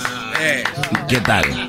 Oye, Choco, nada más para que sepan lo, lo, que es un BA, es como tú dijiste, uno de los degrees más importantes eh, después del de la high school, del de college, community college, todo eso. El BA es uno de los más importantes y lo logró el señor Adolfo González. De andar en el field, se metió a estudiar inglés en escuela de adultos y de ahí para adelante. A darle. Qué bien, ¿eh? Muy buenas tardes, don Adolfo, ¿cómo están? Ah, buenas tardes, Choco, muy bien. Este, muchísimas gracias por tenerme con ustedes. Y bueno, y me dice así Choco, como si ya me conociera, porque él dice que escucha el programa y de repente por ahí del camino a la casa o al trabajo o a la escuela, de repente nos escucha, don Alfonso. Adolfo. Perdón, Adolfo. Perdón. Cuando vengo así muy eh, estresado de la escuela o cansado del trabajo, siempre me, gusta escucharlo, las parodias de, de Erasmo. Con, el Tuca, con el Piojo. el Tuca. Muy, muy entretenido. Eh, quiero, decirle, quiero decirle a don Adolfo que el campeonato de Tigres se lo dedicamos a él porque él no anda como ustedes fregando la madre. ¡Cagaco! muy bien, bueno, muy bien. Ya esperaba escuchar al Tuca. bueno, Adolfo, eh, usted tenía, nació en la sierra, allá donde, cerca donde nació Benito Juárez, y no hay muchas posibilidades para alguien que le guste estudiar como usted. Y ustedes aún así estudiaba, buscaba la forma de estudiar, ¿no? Exactamente, así es. A la edad de que 25 años por acá se vino para Estados Unidos después de haber pues batallado mucho allá, ¿no? Sí, lo que pasa es que cuando tenía como unos 19, eh, 20 años, eh, perdí a mi papá por el alcoholismo, tomaba mucho. Entonces, como soy el, mayor, me tenía que hacer cargo de la familia, entonces tuve, tuve que, trabajar. Y, pero se me dio la oportunidad de, estudiar, en, cuando terminé la primaria, se me dio la oportunidad de estudiar en un internado para, para gente indígena. La, la condición era que fuera, que hablara uno una lengua indígena y, y que fuera uno de, de, origen humilde. Entonces allí fue donde yo terminé la, la secundaria, que, que, se nos proveía todo, ropa, comida, libros, no teníamos que eh, pagar absolutamente nada. O sea, desde entonces ya había sus programas y Eras no se cree que es Obrador el que está haciendo todo esto ahorita. eh, güey, no empieza a hablar de eso, hombre. Bueno, y entonces eh, el, lo que usted habla también es zapoteco, ¿no? Sí, sí, hablo una lengua indígena. De hecho, pues es mi primera lengua ya, el, español, pues medio lo hablaba yo cuando llegué al internado, pero pues, allí tuve la oportunidad de, mejorar mi, español. Y también ahora ya sabe, ya sabe inglés y ya tiene este, eh, ¿cómo se dice, doctorado? Eh, no, no, es un, este, es una licencia, sí es una licenciatura, en español, en inglés, pues es el bachelor degree y eh, afortunadamente gracias a, a Dios por mucha mucho trabajo, mucha disciplina, mucha perseverancia. Sí, pero a ver, antes de, que lleguemos ahí, ah. usted se viene para Estados Unidos, trabajó en la fresa en San Diego, duró un año ahí, se fue a trabajar a Salinas, donde pues también trabajó, estamos hablando del 87 por ahí. Y ahí, ¿cómo empezó a aprender inglés? ¿Iban las clases de la tarde ahí que les llaman escuelas de adultos? Eh, sí, me- llegando aquí a Salinas me metí a trabajar en, en el apio porque había un poquito más de, de, de probabilidades de ganar más dinero. Siempre quise buscar otro tipo de trabajo, pero como no hablaba inglés, pues era prácticamente imposible. Entonces me, me dediqué a trabajar en el campo. Ya, ya después, desde, desde ese tiempo, empecé a ir a, a la escuela de adultos. Cuando terminaba la temporada de mi trabajo, me iba un mes, entraba, salía, porque la escuela de adultos de, de aquí de Salinas nos da esa posibilidad de, de puede uno ir y, y entrar. por y temporadas, salir. cuando Exact- pueda. exact- Exactamente, por temporadas, exactamente. Y bueno, y ahí este fue aprendiendo inglés y tiene dos hijos, ¿no? Dos hijas. Do- dos hijas, dos hijas tengo. Eh, tengo acá en, en Salinas dos hijas. ¿Y también la impulsaban para aprender inglés y aprender todo esto? Eh, de hecho, fue fue una de las este eh, causas principales, causas que me orilló a mí a aprender inglés po- para ayudarlas con la tarea, porque ellas estaban en, en la primaria, llegaban. Lo, lo que es en español, pues no había problema, yo les ayudaba, pero cuando ya se trató de, de ayudarlas en las clases de inglés, pues tuve tuve muchas dificultades y dije, bueno, si si yo voy a la escuela y aprendo un poquito inglés, a lo mejor los puedo ayudar un poco más. Y Qué el- bien. Y aquí el Erasmo que no aprende inglés. Este cuate le viene guango. Porque yo todavía no tengo hijos, güey. Ya que aprenda, ya que tenga hijos. Voy a tener hijos, Choco, para aprender inglés. Porque yo pienso que es lo que me falta. Ando muy, ando muy mal. Muy bien, y entonces de repente, eh, pues, ¿cómo llegó a tener este degree que ahora tiene? Porque me imagino primero estu- estuvo en colegio. Sí, sí, sí, correcto. Después de que terminé en el 2003 en la en la, escuela de, adultos, eh, los profesores me dijeron esto no termina aquí, apenas es inglés básico, tienes que irte al colegio. Tenemos un colegio, el Harnell College aquí en Salinas, y me inscribí. Desgraciadamente nada más estuve como dos semestres. En el tercer semestre tuve que renunciar porque pues alguien tenía que trabajar para mantener a la familia y me, me enfoqué más en la educación de, de, de mis hijas, de mi esposa. Y bueno, y ahí para adelante. Y también imagino seguías ayudando, Adolfo, a tu familia de Oaxaca. Sí, sí, sí, básicamente mi, mis- mi- tengo una hermana y un hermano, eh, dependían de mí, como, como les platiqué antes, desde que perdí a, a mi padre, pues me hice cargo de, de- de la familia, pero o sea, aquí, gracias a Dios, aquí en los Estados Unidos, pues se, se, se, se, se sufre mucho, se trabaja duro, pero alcanza el dinero para Hay más ayudar beneficios, claro. Para Sí. ayudar a los que se quedan allá, entonces trabajando aquí para la familia, mandándoles allá, acá y to- todas esas este, cosas me, me impidieron prácticamente continuar mis estudios. ¿Y en qué se especializa don Adolfo? Este, en español, en español mi, mi carrera es eh, español, entonces como ya ahora que, que terminé, eh, prácticamente lo que lo que haría es este trabajar como maestro de español eh, en lenguas. Qué chido. Y luego hasta zapoteco les puede enseñar ahí Imagínate a eso. escondidas. Para que nada, los morrillos lleguen a su casa y se peleen y no sepan los papás qué están diciendo, güey. Oiga, ¿y qué, qué le puede decir a la comunidad que nos oye? Que sabemos que hay mucha gente que viene ahorita y no sabe español y sí sabe zapoteco. ¿Qué les diría como algo para que le echen ganas? ¿Qué en su en su zapoteco? Adelante. Bueno, nakla ne bene bene ulash bene bene la shillo bene yade bene yalal bene bdesh bene eh, no te tes yes ga ga jagni leste jajoni sha kate kate slash ga ni jala chilo jo eh, no no no ga klen jo jala shar jo skwel jala eh, chil ga jo na na ka gon jo shin pesat kada jon chi yes sha wana show la no skwel do na sel jo stija bene ki inglés na kate ba jak so stija ne na na gel shin yoble gonjo Eh, que, que, que aprendan, A que aprendan inglés. ¿Erasno qué dijo? Que le echen ganas, que vayan a la escuela, que porque ya saben que hay mucha gente diciendo que nomás vienen a echar desmadre y todo, y que eh, eh, le echen ganas. ¿Dijo eso o no? Sí, correcto.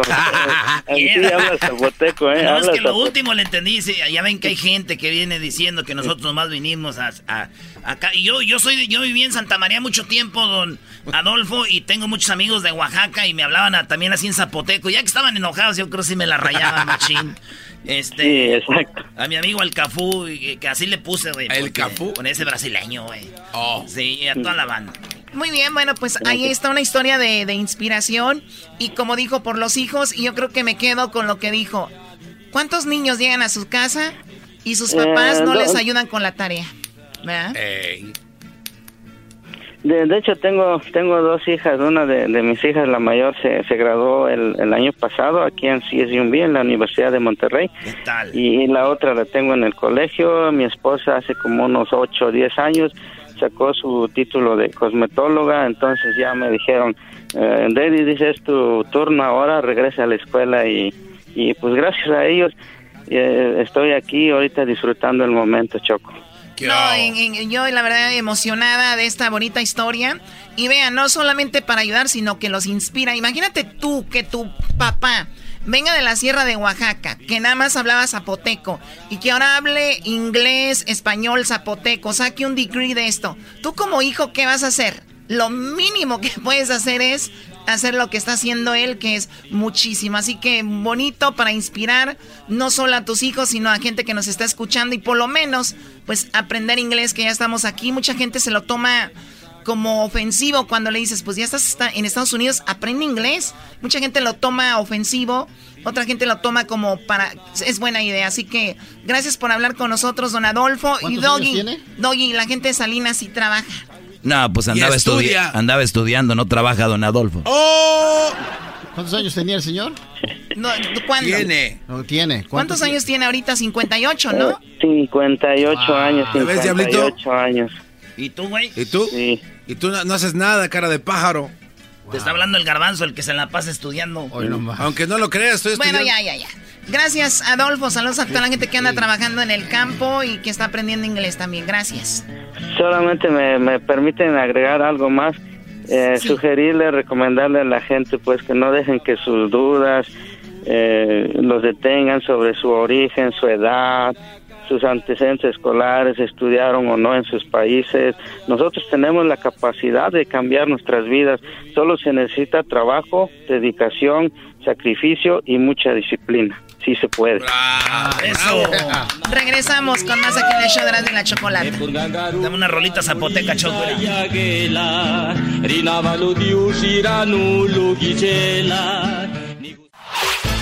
El podcast de no y Chocolata. El más chido para escuchar. El podcast de no y Chocolata. A toda hora y en cualquier lugar. La hora de carcajear, llegó la hora para reír, llegó la hora para divertir. Las parodias del Erasmo están aquí. Y aquí voy. Oye, llegó la mamá y dijo, Mi amor, ¿quieres hamburguesa? y dijo el papá, yo. ¿Sí te la comes toda? Sí, por... Oye, hija, tu papá se la come toda. ¡Ey, ey, ey, hija de la ¡Espérate! Ah, ¿verdad? ¿Dónde está bebé? Y dice la mamá, ¿dónde está bebé? Y dice, mamá, no me digas así, ya tengo 19 años. Ah, bueno, te voy a cortar el internet. Ah, aquí está. ¿Qué onda, Choco? ¿Choco? Nunca le vamos. Choco, ¿te gustan las Oye, hamburguesas? nada más quería decirles, ¿qué pasó? Eh, eh, si te gusta. Sí, me gustan las hamburguesas, garbanzo. Este, ¿y te la comes toda? Protein style. Ok. De In and Out. ¿Qué pasó? ¿Y te la comes toda?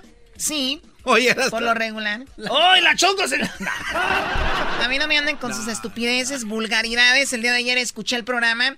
Chiste tras chiste vulgar y más vulgar y más, más vulgar. ¿Y tú qué me ves? Te guardaste las ganas del viernes, sábado y, y ayer que no. Están... ¡Ay!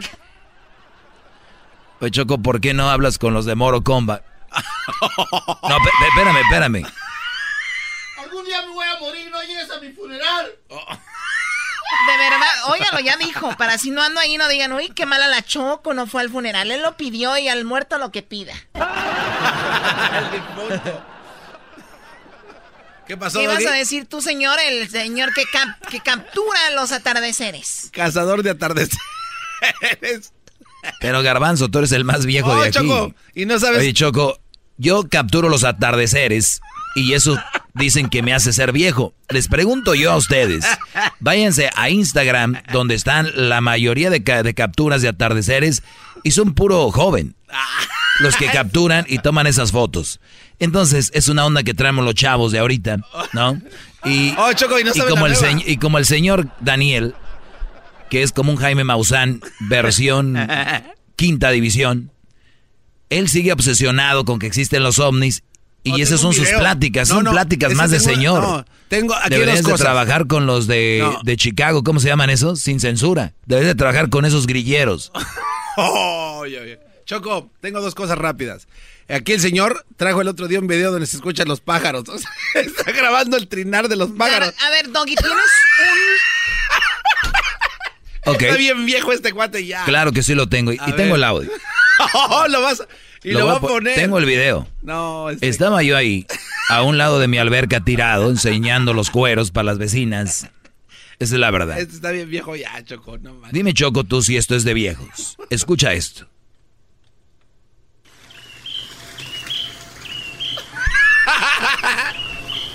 Eras no como ves aquí a tu papá, Doggy.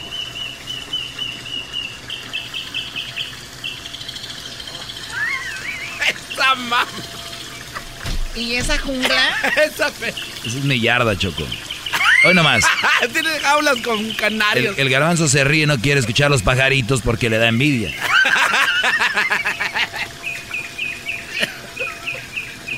Tengo una gran idea. Digo yo, ¿esto es de señores? Con el audio atrás de una foto de, de esas que capturas. Este es de señores. Es de señores.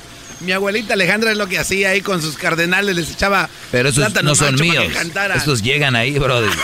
Los chilangos tienen pájaros enjaulados, Brody. Allá los pájaros no llegan por la- el, el smog. Choco, Ahí eso- todos los pájaros son, este, eh, están, en cautiv- están cautivos. Choco, esto tiene que ser de señores. Tú tienes que decirle a este pelón que, se, que le baje. Sí, Doggy, bájale ya, por favor. Eh, Tú, Garbanzo, a mí no me mandas, ¿eh? Puros jefes ¿Y tú aquí. qué me ves? No, pues iba a ser mi parodia. y me viene a arruinar la parodia con un güey que no acepta que está bien viejo como el garbanzo, con otro que este, está dolido porque le dicen equipo chico, y el otro ¿Qué de que qué, tiene qué, años poniéndose a dieta y siempre se viene a atascar con hamburguesas. Sorry, es que no puedo, bro. No puedo, bro. Este, con, oh, con aquel... bueno, Hueco. Dos huecos, dos huecos de Guatemala y el otro hueco de de veras también. Unos huecos aquí. Oh, I sense a lot of hatred. ¿Qué más quieres? Y lo, mi- no, por, no me dejan hacer mi parodia. Oye, Choco, por, Choco, ¿por qué tú no haces la parodia donde cantas como Los Ángeles Azules? Sí, Choco, ándale, haz la parodia. Sí, te, te escuchas muy bien. Te escuchas muy bien. Oye, ¿qué onda con mi canción de Te bloqueo y te desbloqueo? Ah, esa Muy canción buena, tiene el pero eso ya... Ya, ya pasó de moda. Ah, Todos quieren parecerse a mí. Todos quieren parecerse a mí. Bien, ah, esa es otra. esa es otra. Ah, esa es otra, ¿verdad?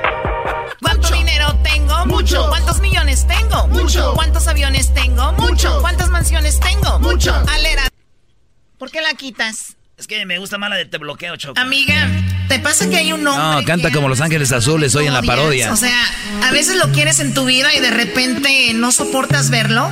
Especialmente en las redes sociales. Y ahí es donde le dices, te bloqueo, te desbloqueo. Te bloqueo, te desbloqueo. Esta canción la bailaron el fin de semana todas las familias. De verdad. Te bloqueo. O sea, qué padre canta la Choco. O sea, así de que mi amor te amo un día y al siguiente. ¡Yo! Guácala, ¿con quién ando? Te bloqueo, te desbloqueo. Te bloqueo, te desbloqueo. Te bloqueo, te desbloqueo. Oye, chico. Te bloqueo, te desbloqueo. Tal vez dirás, qué rara, ¿no? Pero, you know what, ¿qué importa? De aquí te bloqueo. Te bloqueo, te desbloqueo. Te bloqueo, te desbloqueo. Te bloqueo, te desbloqueo. Te bloqueo, Eh, te eh, desbloqueo. Te bloqueo, te desbloqueo. Te bloqueo, te desbloqueo. Te bloqueo, te desbloqueo. Muy bien, that song sucks. Pero el día que me muera no quiero que vayas a mi funeral. Ni vayas a Ya me imagino yo, ay, Dios mío, ¿cuándo se muere el diablito para ir a su funeral? Oye, dejen vayas a llegar con tu bocina Dejen de pelear. En ningún show de radio se pelean los compañeros. Dejen de Sí, estar- pero aquí no somos compañeros, son empleados y la dueña del programa. ¿Te queda claro? Tú, el dueño del canal de YouTube. Ay, di- el garbanzo dice que estaba contactando a una muchacha que para hablar en su canal de, de relación. Ay, Choco, que no. es que está muy Mala onda, eso no debe decirse al aire. No, No vamos a hablar de ese. No, no, no. Oye, Choco, antes de que cantes, porque nos vas a cantar o no. Es el castigo por no haber venido ayer. Pero nos hizo venir el, el domingo a las 5 de la mañana. ¿Se les olvidó eso? Bueno, para ustedes está bien, no lo dijo Obrador, levántense temprano, ahí es donde se reparte la suerte. Sí, pero temprano. nos, nos repartiste por regaños. Qué buena suerte levantarse a las 5 de la mañana el domingo. Y luego verte toda desparpajada también está feo. Desparpajada tu abuela. El podcast de no y Chocolata. El más chido para escuchar. El podcast de no y Chocolata. A toda hora y en cualquier lugar. Green light. Oye, Choco, fíjate que yo eh, estoy pensando, Choco, yo ponerle a mi perro que se llame París. ¿Le vas a poner a tu perro París y eso? ¿Cómo París? Sí, para cuando lo saque a pasear, decir, ahorita vengo, voy a pasear a París. Maldita pobreza, me está volviendo loco. Muy bien, saludos a toda la gente que tiene a sus perros París y, y Londres y Dubái y Madrid y así. Muy buenas tardes, vamos con Héctor eh, Zagal. Con Héctor Zagal vamos a hablar hoy, en 1864, un día como hoy, mm, en México, Maximiliano de Habsburgo y Carlota de Bélgica llegan a Veracruz. Carlota.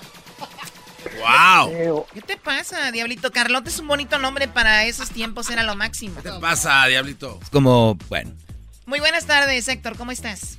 Hola, hola, oye, no, pues, y el nombre completo de Carlota, para que tomen ahí ideas para sus hijas, era Leopoldina Clementina Agustina Carlota María Amalia de Bélgica. ¡Ay, ay, ay! Son como 20.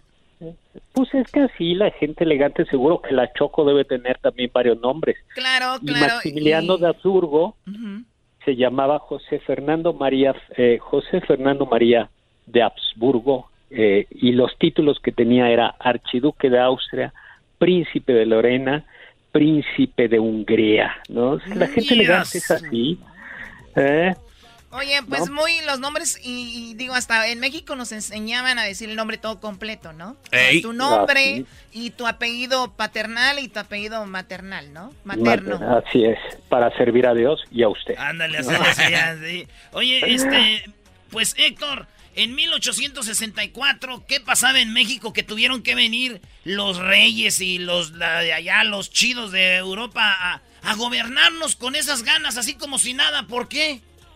Pues mira, lo que pasaba es que México unos años antes, eh, poco tiempo antes, eh, se había declarado en quiebra, decía dinero eh, debo, pago no niego, este, pero pero no no tengo dinero, ¿no? Y entonces de- decidió no pagar el dinero que le debía a Francia, a España, a Inglaterra, el gobierno de Benito Juárez. Y entonces el, el- y entonces se plantaron Alemania, Fra- eh, Alemania, eh, Francia, Inglaterra en Veracruz diciendo venimos a cobrar. Al final el gobierno de Juárez consigue negociar con España y con para esto nos habíamos esto es bien importante entenderlo, ¿no? México sabía todo el siglo XIX, antes de 1864, nos habíamos dedicado, dedicado a matarnos, ¿no? O sea, nos habíamos peleado los unos a los otros, México había perdido la mitad de su territorio, eh, había tenido más de 50 presidentes, eh, más de 27 presidentes de menos de 54 años y estaba quebrado. Entonces, cuando llega el Napoleón III o las tropas de Napoleón III, que era sobrino de Pa- Napoleón Bonaparte, eh, y ya estando aquí, algunos mexicanos pues dicen, pues miren, yo creo que esto de los presidentes no sirve, lo que necesitamos es, es un imperio, alguien que ponga orden, que sea así como elegante, distinguido, fuerte, guapo. O sea, o sea, para entonces ya había pasado Benito Juárez. Eh, Benito, no, Benito Juárez todavía estaba. Estaba cuando llegaron ellos, ¿ok? Exactamente. Entonces están los franceses contra Benito Juárez. De hecho, Benito Juárez eh, va a terminar huyendo hasta el norte. Lo- eh, está a punto, nunca sale de, la- de- de Estados Unidos, pero llega a la ciudad del Paso, del lado mexicano, que luego se va a cambiar el nombre a Ciudad Juárez, del lado mexicano, porque este, en honor de, Benito Juárez. Eh, y pues algunos conservadores, algunos dicen, le dicen al emperador de Francia, oye, pues ya, mira, Benito Juárez nomás no te va a pagar, este país es un desastre, aquí nadie, lo que necesitamos es mano dura, alguien que ponga orden, y pues ya estás aquí. Y Maximiliano, eh, bueno, perdón, Napoleón III, pues dice, juega, ya están mis soldados ahí, y entonces se le ofrece la corona, van unos mexicanos, a, a- entre ellos uno, un hijo de, de José María Morelos y Pavón, pues que a pesar de ser sacerdote, pues ahí tuvo su un hijillo, y, y le ofrecen la corona a este, a, a, a Maximiliano. Es muy curioso porque la verdad es que Maximiliano era, era el hermano del emperador de Austria y pues era un hombre con bastante dinero, así como para que se hagan una idea, tenía un castillito en, Miramar, a la orilla del mar, tenía enfrente una isla, la isla de la Croma, y pues, cómo no, un yatecito para ir de, de la isla a, a su castillo. Y él estaba relativamente feliz, Maximiliano no le gustaba como meterse en líos, era coleccionista de plantas, de antigüedades, este, cosas por el estilo, pero se había casado con Carlota Amalia de Bélgica, que era así como la Choco, una mujer enérgica, fuerte, inteligente y ambiciosa.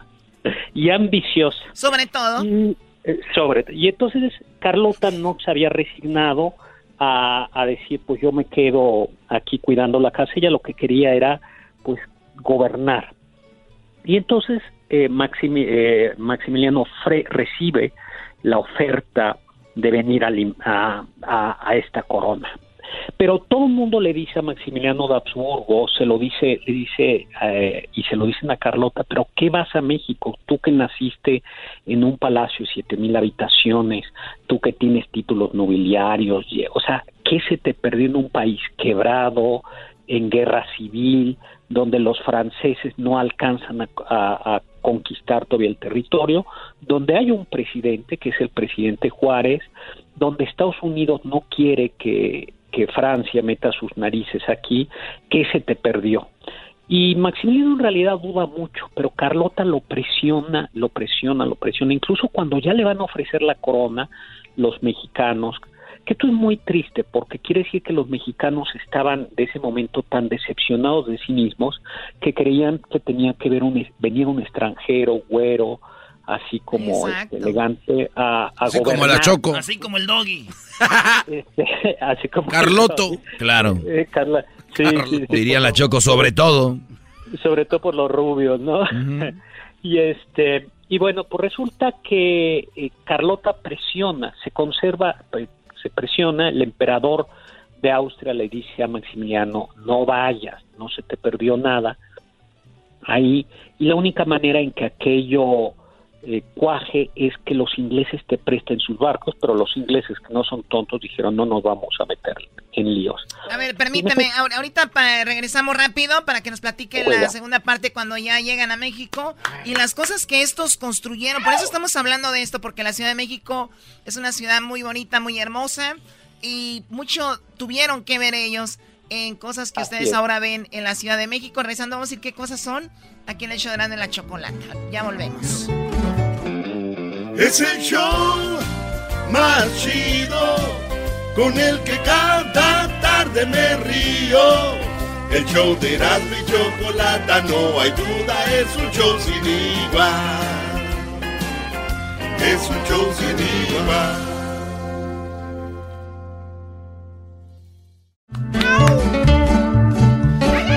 Estamos de regreso con Héctor Zagala aquí en el show de Grande la Chocolata. Para los que van cambiando, estamos hablando de Maximiliano y Carlota. que llegaron a México por allá en 1864, llegaron a Veracruz y llegaron ahí, Héctor, y bueno, ¿qué es lo que vemos ahora en la Ciudad de México? ¿Qué es lo que nosotros eh, podemos ver que fue gracias a estos señores, a Maximiliano y Carlota? Pues fíjate que a pesar de que solo estuvieron tres años, eh, Maximiliano y Carlota sí tuvieron una idea de que había que embellecer la Ciudad de México. Y entonces, lo primero es, eh, a Maximiliano no le gustaba el Palacio Nacional y reconstruye el castillo Chapultepec. En realidad el castillo que había sido casa de campo de los virreyes y luego un cuartel estaba muy abandonado y Maximiliano hace el castillo, que es propiamente el único castillo real habitado por reyes que, eh, que está en toda en toda América, en toda América. El de Disney. ¿Es el único castillo ese? Sí, real, real, habitado por reyes. Hay un palacio en Brasil, habitado por los palacios, por los emperadores de Brasil, pero el único castillo que hay en todo, en toda América es el castillo de Chapultepec. Ah, eh, entonces, eso es muy importante. Y luego, pues como él iba a trabajar Maximiliano diariamente al Palacio Nacional, dijo, tenemos que construir una, una gran avenida en torno a la cual se levanten los grandes edificios, las embajadas, los ministerios, y eso es el Paseo de la Emperatriz. Hoy por hoy se llama eh, el Paseo de la Reforma. Entonces, nos damos cuenta, tuvieron buen ojo, porque la imagen que tenemos de la Ciudad de México, la parte más bella y el eje de, es precisamente del castillo al es el y el palacio el palacio de la reforma. Sí lo que lo que eh, ahora vemos que es la imagen de la ciudad y donde está la Diana no está sí la Diana cazadora está el ángel de la independencia el de la independencia la estatua de Colón la glorieta de la Palma. Eso es exactamente lo que pensó y tan le funcionó que hoy por hoy prolongación eh, reforma que va hasta las lomas muy muy arriba sigue teniendo el mismo, el mismo trazado. Oye, y, eh, ahí en el, porque hace poco fuimos, ahorita le vamos a mandar a Luis los videos y fotos que tomamos, fuimos al castillo de Chapultepec, donde nos invitaste, pero lamentablemente no pudimos estar ahí, pero ah, el, el, tenemos un video de una de los, ¿cómo se dice? Carruajes que usaban ellos, que es como, así como parece de oro, ¿no? De, oro. Es de oro, de hecho. ¿no? Y, qué onda? ¿Sí es de verdad el que ellos usaban? Sí. Ellos tenían dos carruajes. El carruaje de diario, que está enfrente, ah. y el carruaje eh, y el carruaje de gala, que está hecho en Italia. Eh, que es este carruaje con unos angelitos dorados, los ah. cruz en rojo. Y la verdad es que sí embelleció muchísimo aquello, ¿no? ¿Qué más trajo Maximiliano? Maximiliano trajo, por ejemplo, algo que poca gente sabe, es que a Maximiliano le gustaba vestirse de charro, mucho. Eh, montaba y montaba bien y además eh, este, esta imagen del charro con la botonadura de plata, él la usaba y él la perfeccionó. Entonces, en realidad, la versión más refinada del charro, así el charro de gala, parece que se la debemos a Maximiliano. Algo también muy chistoso que le debemos a Maximiliano es la palabra mariachi. Mariachi eh, eh, los franceses que venían apoyando a Maximiliano, cuando veían que había fiestas, había pues esto, eh, tocaban algunos conjuntos, y esos conjuntos tocaban en bodas y decían, ah, son le mariage, en la boda. Y de mariage, ahí vienen los del mariage, y de ahí quedó en, en, en mariachi. Algunos dicen, no está del todo del todo documentado, pero puede ser que la semita y la torta ahogada tiene que ver con Maximiliano y los franceses. Oh ay, ay, La semita poblana. sí, la semita poblana, si nos damos cuenta, es un pan delicioso, pero no es el típico bolillo mexicano. Entonces parece que los franceses cuando luchaban tenían esta costumbre de meterle a un pan medio correosito eh, un fiambre, un jamón, y esto a los poblanos no les gustó y claro le pusimos papaloquelite, unos chilitos en adobo, este y pues a lo mejor no solo jamoncitos, sino una patita de chipotle. Y el virote, la, la palabra virote viene del francés, al parecer es un apellido y también es un pan es un pan europeo, en realidad francés. De, de, hecho, en Monterrey al, al bolillo que conocen le decimos francés.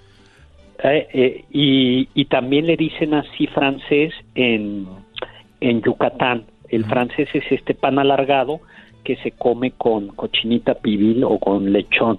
Entonces parece que estas son como... Sí.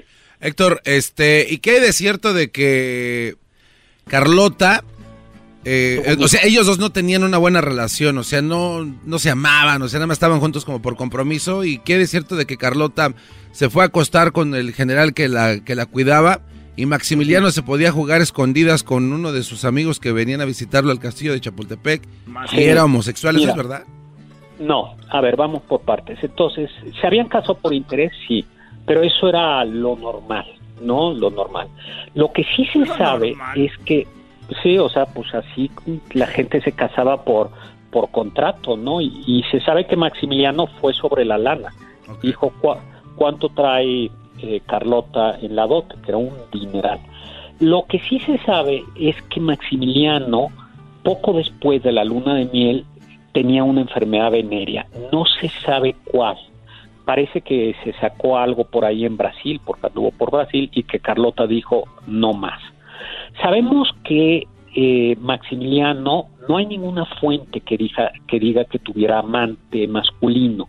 Sí se sabe en cambio, lo único que hay es que tenía un amigo, su amigo de la infancia, Charles de Bombel y lo único que hace es referirse a él como Charlie y querido Charlie. Más, ay Charlie. No, no, O sea, eran buenos amigos nada más. No, en el siglo XIX la gente se ponía querido tal y tal. Ah, eh, y lo que sí se sabe es que iba a Cuernavaca y ahí tenía un amor, que era Concepción Sedano, que era la hija del... Eh, tenía un palacio de verano, que era el Jardín Borda, y ahí tenía un, y seguramente un hijo con Concepción Sedano, a quien le puso a más se conserva la casa chica, la casa de Olingos, o si van a Cuernavaca, es una casita que le hizo a, su amante. Y en cambio de Carlota, eh, lo que no se sabe es eh, si tú, es probable que haya tenido un aborto, Ah. un aborto, pero ya desde Austria. De Charlie. Ah. No, no un, un, aborto de Maximiliano, porque algo chist, algo curioso es este pues que no, se veía que no podían tener A ver, pero echaron raíz ellos en México, ¿no? Eh, pues mira, intentaron, pero Carlota, que era como chocolate, eh, como Choco, la, inteligente, decía, mira, por más que te vistas de charro y que comas mole y pulque, siempre vamos a ser extranjeros. Pero sí intentaron. Por ejemplo, el 15 de septiembre celebrado en Dolores Hidalgo se lo debemos a, a, Maximiliano, que intentó, que dio el primer grito y además lo dio en español. Comenzó a aprender español y lo hablaba relativamente bien. El primer museo de arqueología lo hizo propiamente Maximiliano. Comenzó a aprender náhuatl, esto es bien interesante, wow. Maximiliano. Eh, entonces intentaban, vamos a, mmm, vamos a decirlo, Carlota, por ejemplo, intentaba que el 16 de septiembre en los banquetes se sirviera comida mexicana. Este, que eso nos parece muy normal, pero en aquella época se servía comida europea. Pero ellos mismos sabían, pues, que por un lado estuvieron muy poco tiempo, eh, pero sabían que eran, que eran extranjeros y, y ambos se daban cuenta que ni los no entendían del todo a los mexicanos, ni los mexicanos los entendían a ellos. Carlota decía, por ejemplo, que las mujeres mexicanas este, eran muy ignorantes, tenían mucho dinero, que no trabajaban, este, la alta sociedad y que era, pero que era muy muy ignorante, que solo sí, les lo que pasa es que la, las europeas eran influyentes, ¿no? Y claro. las mexicanas sí muy ricas, mucho dinero, pero eran como la que tenían ahí escondida, ¿no? De repente en, es, general. Pero bien, oye, pues ahí está. Wow. Yo no, yo sabía que habían historia. hecho mucho por la Ciudad de México, pero no todo esto. Y un pedacito más de nuestra historia, Maximiliano y Carlota. Y bueno, pues Oye. hay que seguir viendo documentales y ¿sabes qué acabo de hacer? Le mandé, le mandamos unos videos y unas fotos a Luis para que las postee en las redes sociales y ustedes puedan ver de lo que estamos hablando del castillo de Chapultepec sobre todo. Pues muy bien, y los invito a leer mi novela, Imperio, que es justo los últimos tres días de la vida de Maximiliano de Habsburgo, ¿no? Y si andan por México alguna vez, vengan a ver la obra de teatro Imperio en el Castillo. Pues mi Twitter, arroba con Z, y en mi Facebook pongo cosas de estas. Oye, ¿tú No, donde, donde, va- donde haces tu obra es ahí donde tocan música también o es otro lugar? Es exactamente ahí, que es la Ah. zona que construyó Maximiliano. Ah, sí, güey, ahí estaban tocando día una sinfónica ahí bien chido, güey. Pues sí, la próxima vénganse, ¿eh? Y luego nos vamos a tomar este unos mezcal. lo- Pero los pagan ustedes porque me siguen debiendo, no me llegó Eh, nunca el diablito le han dado como cuatro veces, te le encargo y no te manda El, nada. el diablito ve- venía siendo como las instituciones de, de Peña Nieto, todo el dinero para allá y ya no lo repartía, no lo repartía. Eh, pues, ¿Qué tal? De otro modo se Mala- basculeran de aquí para allá. Señoras y señores, él es Héctor Zagal, la enciclopedia humana. ¡Bravo! Regresamos en el show más chido de las tardes. Si Adelita quisiera ser mi novia. Si te gusta el desmadre, todas las tardes yo a ti te recomiendo Erasmo y la Chocolata. Es el show más chido con el maestro Doggy. Son los que me entretienen del trabajo a mi casa.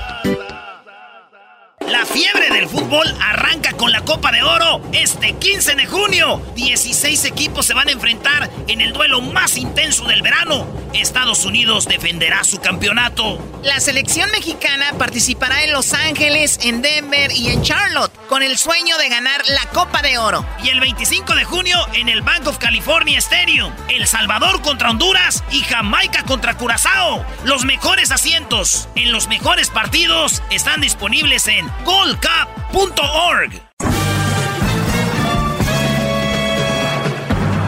Con ustedes. El que incomoda a los mandilones y las malas mujeres. Mejor conocido como el maestro. Aquí está el sensei. Él es. El doggy. Muy buenas tardes, Brody. esperemos que hayan tenido un fin de semana largo, eh, pues acogedor, ¿no? Fregón, con madre, con ganas. Y que la hayan pasado muy bien. Así que saludos a toda la gente que el día de ayer no nos escuchó.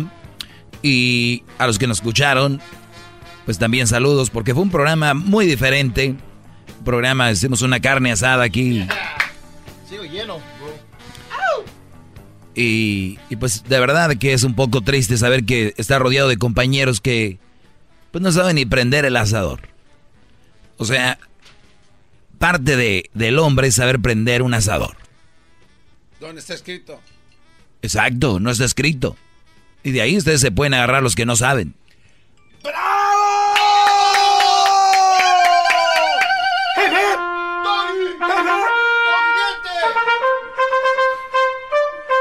Doggy dente. Doggy dente,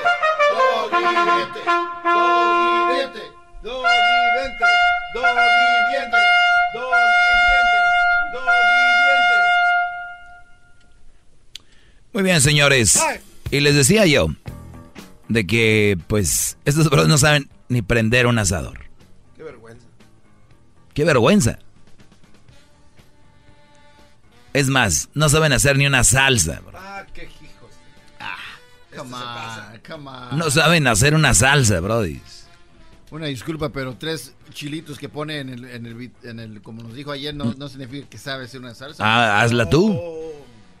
Que no sabes hacer ni un mendigo shake. Ahí andan diciendo al Erasmo que cómo hacer un shake en la mañana. No sea así.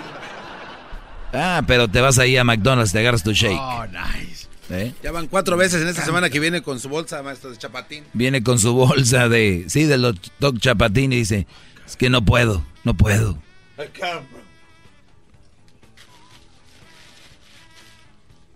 Vamos con el tema del día de hoy. Que por cierto, no es mandilón el saber cocinar. No es mandilón el saber lavar. Porque puede ser que estés viviendo solo y tú puedas hacer todas estas cosas. Lástima los brodis que andan con una mujer y quieren tener vieja porque como no pueden hacer esto, tienen que aguantar a una mujer aunque no la quieran porque si no, ¿quién les va a lavar? ¿Quién les va a planchar? ¿Quién les va a hacer de comer? Y ellas lo dicen. Ándale, ándale, déjame, ándale, a ver quién te hace de comer, a ver quién te hace de tragar, a ver quién te lava tus calzones. Imagínense, imagínense ustedes la arma que tienen o el arma que tiene una mujer para que estés con ella. Ándale, ándale, a ver quién te da de comer, a ver quién te plancha, a ver quién te lava, a ver quién te, quién te ha de tragar. O sea, esa es su arma de estas tlacuachas para que no te vayas, Brody. De verdad. O sea, si tú sabes hacer eso, le estás quitando poder a lo que ella te está diciendo. Pero ustedes deberían de aprender. Y no ser mandilón, aunque una vez que estés con una mujer y ella no trabaje o trabaje menos, pues sea su deber hacerlo, ¿no? Ahora, ahora los están manejando psicológicamente. Gracias, Garbanzo. Traías ganas de... ¡Doggy ¡Doggy Garbanzo, espérame, garbanzo, espérame, garbanzo, espérame. ¿Sabes qué? Mira, y tú ya déjate de, deja de ser el naranjito también de la radio. Deja de ser eso. Entonces, a sus jóvenes hay que ponerlos a aprender esas cositas porque tal vez se van a ir a estudiar a la universidad, a un lugar. Y a veces por no querer de repente o no saber, van a terminar bajo el yugo de una mala mujer. ¿De qué sabor, maestro? Cuidado, cuidado. ¿Qué sabor qué? El, jugo. ¿El jugo de qué? Digo, usted van a estar bajo el jugo de la mujer. Oh my goodness. No, Garbanzo. No es el momento para tus juegos, Brody. No es el momento para tus. Es un bad timing. Hadas, Brody. Ay, bien dice don Alberto. Garbanzo, espérame. ¿Sabes qué? Mira, y tú ya déjate de, deja de ser el naranjito también de la radio. Deja de ser eso. El amor verdadero se encuentra entre los 27 y, y 35 años, según un estudio. Uy, ahorita van a empezar, ¿no? Ya sabes que cada quien se acomoda como... No, yo me enamoré desde los 12, yo desde los 13, yo desde los 14 y todavía estamos juntos. Mi pregunta es, ¿tienen hijos? ¿Les dirían ustedes que se enamoren desde los 15? ¿Verdad que no? No. Ahí está, nomás les gusta llevarme la contraria, porque son gente que les gusta llevar la contraria sin fundamentos. ¿Ok? Entonces, si van a empezar a llamar con ese tipo de cosas, si me van a llamar, porque pues yo abro las líneas, cada quien se mata solito y ustedes ya comentan. Pero ténganlo muy en claro. Lo que yo hablo aquí es con fundamentos y tendrá otra opinión, pero una sola verdad. ¡Bravo! ¡Guillente! ¡Guillente! ¡Guillente! ¡Queremos ver ese cambio! Vete al gimnasio. Oye, este. Queremos ver ese cambio, oye. Oye, a, a que este. Oigan, según una matemática recalcó que antes de esa edad los amores son pasajeros, 27 a 35 años. Y ahorita, ya sin leer la nota, pues ya he hablado de esto, pero este es cultural. Van a ver por qué. Si antes no, si te sientes desdichada, como que le hablan a la mujer en esta nota, dice, ay, por cierto, estoy leyendo, ya sé que me oigo mal. Si te sientes desdichada porque tienes más de 25 años, dice la nota, y aún no encuentras el amor, calma, no corras. Según la ciencia, las mujeres encontramos el amor verdadero entre los 27 y 35. O sea, que me están diciendo a mí que hay mujeres con 25 años que están ya a la carrera buscando amor? No puede ser. No puede ser. No puede ser. Señores. Bien, sigamos. Las mujeres, dice, como que escribió una mujer, encontramos el amor verdadero entre los 27 y 35 años. Anna Fry es una matemática de la Universidad de Londres que asegura lo antes mencionado. No encontrarás el amor verdadero hasta después de los 27 años. Las personas no encontrarán el amor verdadero con las personas que conocen durante el primer 37% de su vida romántica. O sea, señores, antes de los 25 apenas van 37% de su vida romántica. ¿A qué, ¿A qué edad empieza? Hay que preguntarles. Eso significa que si quieres casarte antes de los 40, no encontrarás tu final feliz con las personas con quien sales desde los 15 o los 27 años. Y aquí tengo, y, y sí, por aquí conozco algunos que empezaron desde antes y su final no ha sido tan feliz. Usar la matemática, creo, la teoría, eh, creo la, la teoría de la palabra óptima. Podemos predecir cuántas posibles posibles parejas tendrás que rechazar antes de encontrar el amor, tu media naranja. En otras palabras, este método te permite saber en qué momento debes dejar de buscar y quedarte con el mejor candidato, aseguró la especialista. Bravo, bravo, maestro. ¿A quién le aplaudes? A usted. ¿Por qué? Porque nos da una información valiosa. Eso sí. Ahorita vamos a ir a las llamadas, ¿eh? Y entonces, dice, por el otro lado, la matemática recomienda usar los primeros amores para crear una expectativa realista de lo que realmente necesitas de un compañero de vida. Después de esta, de esta fase, recién podrás elegir a la persona que sea mejor que cualquiera de tus ex parejas para consolidar una relación. O sea, con, con tener parejas vas creando tú una, un más o menos pues un, personaje, una personalidad de lo que tú quieres, ¿no? Entonces, de eso es de lo que se trata esta, esta situación. Por lo tanto, cuando tú vayas a elegir a alguien, ya eres más maduro, más madura. Pero bueno, aquí le hablan las mujeres. ah. Vamos, gol. Gol. Gol. Muy bien, cuando usted escuche el gol, Solo cuando escuche el gol llama. Voy a tomar yo la llamada 10. Esa llamada ganará 100 dólares. Vamos por ella.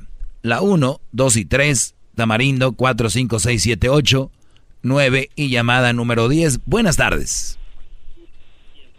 Buenas tardes. Bueno. A la 1. Buenas tardes. A las 2. Bueno. Buenas tardes. A las 3. Sí, ¿con, ¿con quién hablo? Eh, me llamo Carla. Ok, Carla, tranquilízate. Te acabas de ganar 100 dólares y vas a quedar registrada para ver si puedes ganar un viaje a Chicago para que vayas a ver la Copa de Oro tú y una persona más con todo pagado. ¿Cómo ves? ¡Bravo! muchas gracias. Felicidades. Gracias. ¿De dónde llamas? De Los Ángeles. ¿De qué parte de Los Ángeles? De la ciudad de Pasadena. De Pasadena. Muy bien, no vayas a colgar. ¿Tú ya habías ganado o no? Ah, sí, sí, es la segunda vez que Mira, es la segunda vez, igual que la señora de hace rato, así que felicidades y recuerda que en la siguiente hora puedes volver a marcar y volver a ganar suerte para todos. Esto llega a ustedes gracias a Anitza. ¿Cuál ha sido su pretexto para no abrocharse el cinturón de seguridad?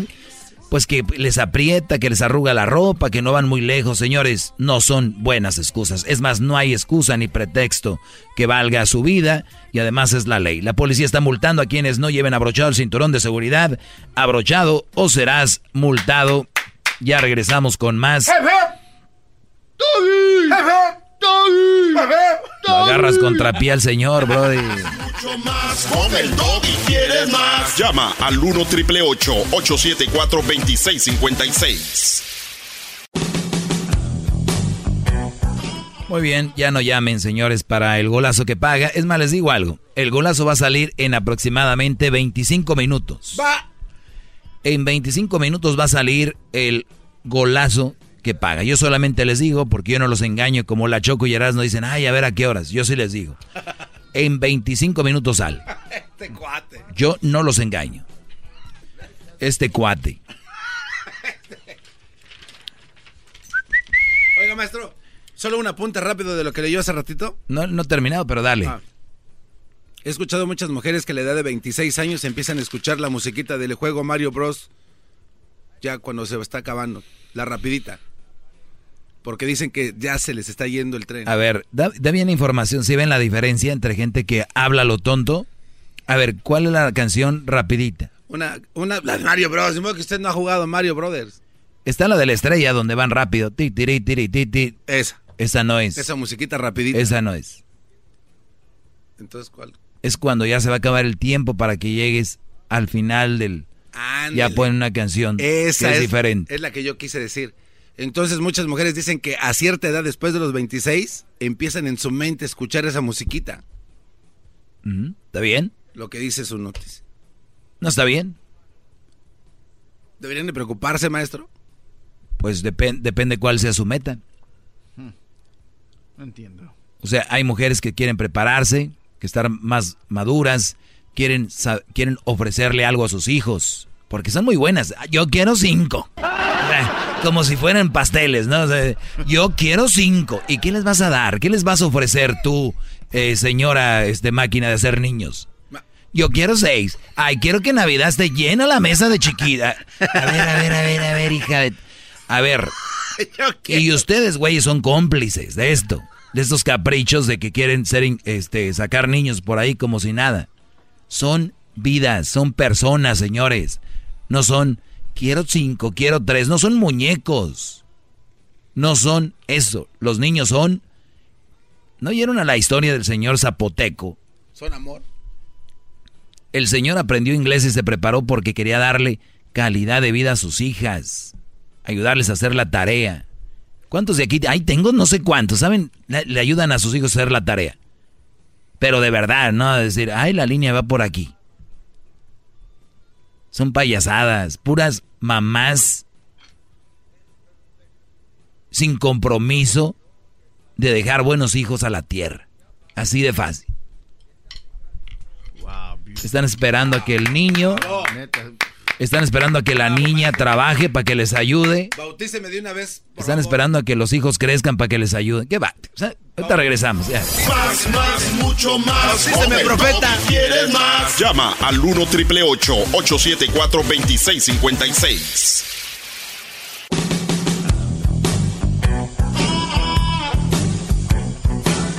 Es mi perro. Muy bien, eh, regresando aquí a este segmento. El segmento más escuchado en la historia de la radio. ¿De? De la historia. Se han de imaginar ustedes qué feliz me siento con sus llamadas, aunque no estén de acuerdo conmigo. Son parte de este fenómeno llamado el doggy. ¡Bravo! ¡Doggy diente! ¡Doggy diente! ¡Doggy diente! ¡Doggy diente! ¿Cómo que diente? Pero bien, vamos por las llamadas. Eh, vamos con quien hace este programa ser tan grande. Vamos con eh, Puerto Puertorro, ¿se llama? ¿Sí? ¿Así? Puertorro, buenas tardes. Sí. Eh, saludos a todo el mundo en cabina. Saludos, eh, Eh, brothers, les saluden. Yo he aprendido mucho de la cultura mexicana con ustedes.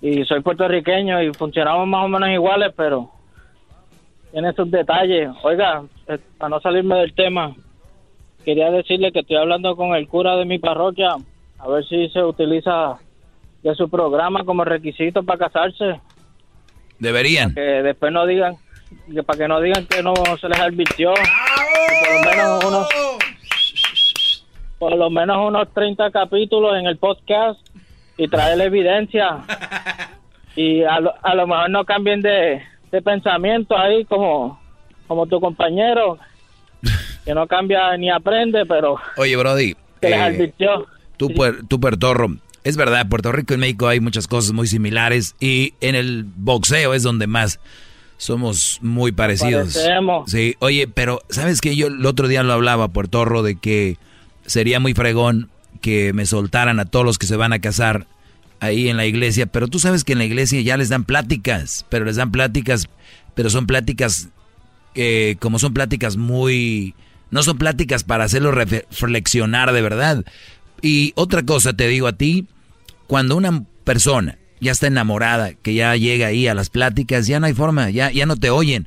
Mira, tú les puedes dar una hora, una hora de decir, miren muchachos, la cosa está así, así, y ellos no están pensando en lo que le estás diciendo, ellos están pensando en cuándo va a ser la boda, eh, cómo va a estar el pastel, el, si la banda va a llegar.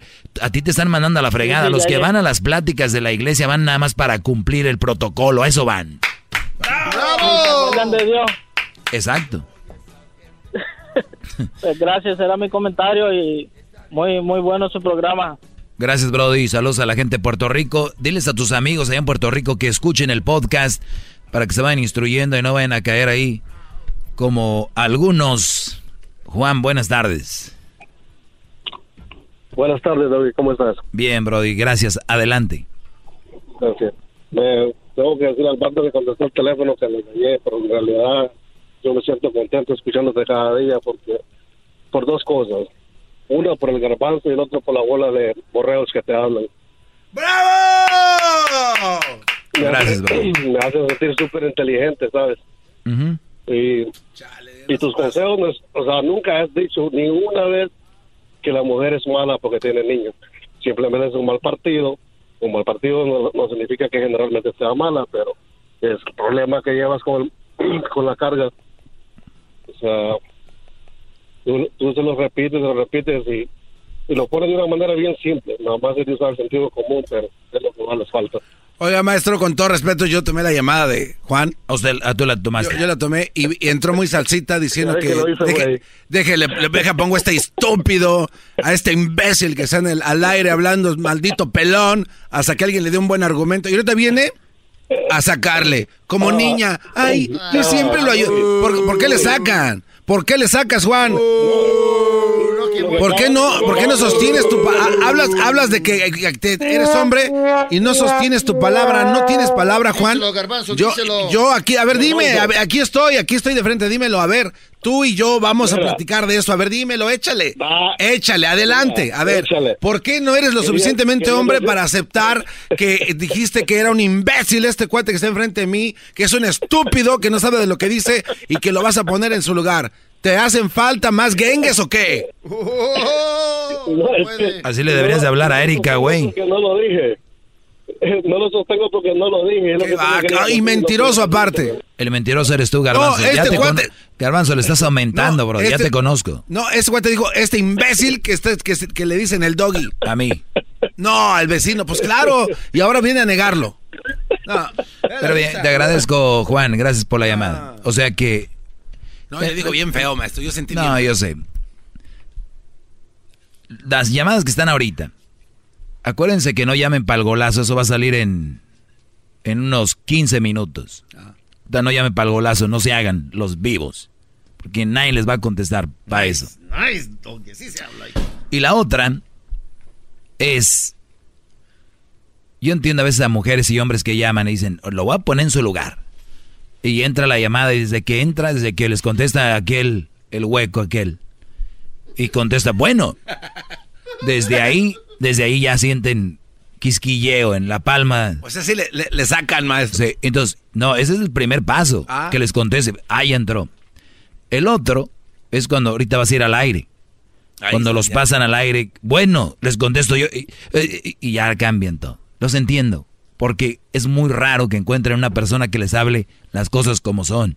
Y cuando lo tienen enfrente, pues con argumentos, ¿cómo le, ¿qué le debates? Ah, Alex, Alex, Alex, buenas tardes. Buenas tardes, señor. Mucho gusto en conocerlo. Igualmente, no nos Ya, conocemos, pero adelante. Ya. Ah, mi pregunta es bien fácil. ah, yo sé que está ocupado todo eso. Uh, escucho su programa mucho, I mean, pretty much every day. Um, mi pregunta es esto. Yo he estado casado por, um, va para 13 años y um, todo el tiempo ha sido entre ah, ah, parar y regresar, parar y regresar con, um, con el matrimonio. So, ahorita estamos... O sea, una relación muy Eh, conflictiva. Muy conflictiva, exactamente. So, mi pregunta es, I mean, um, es, es como que um,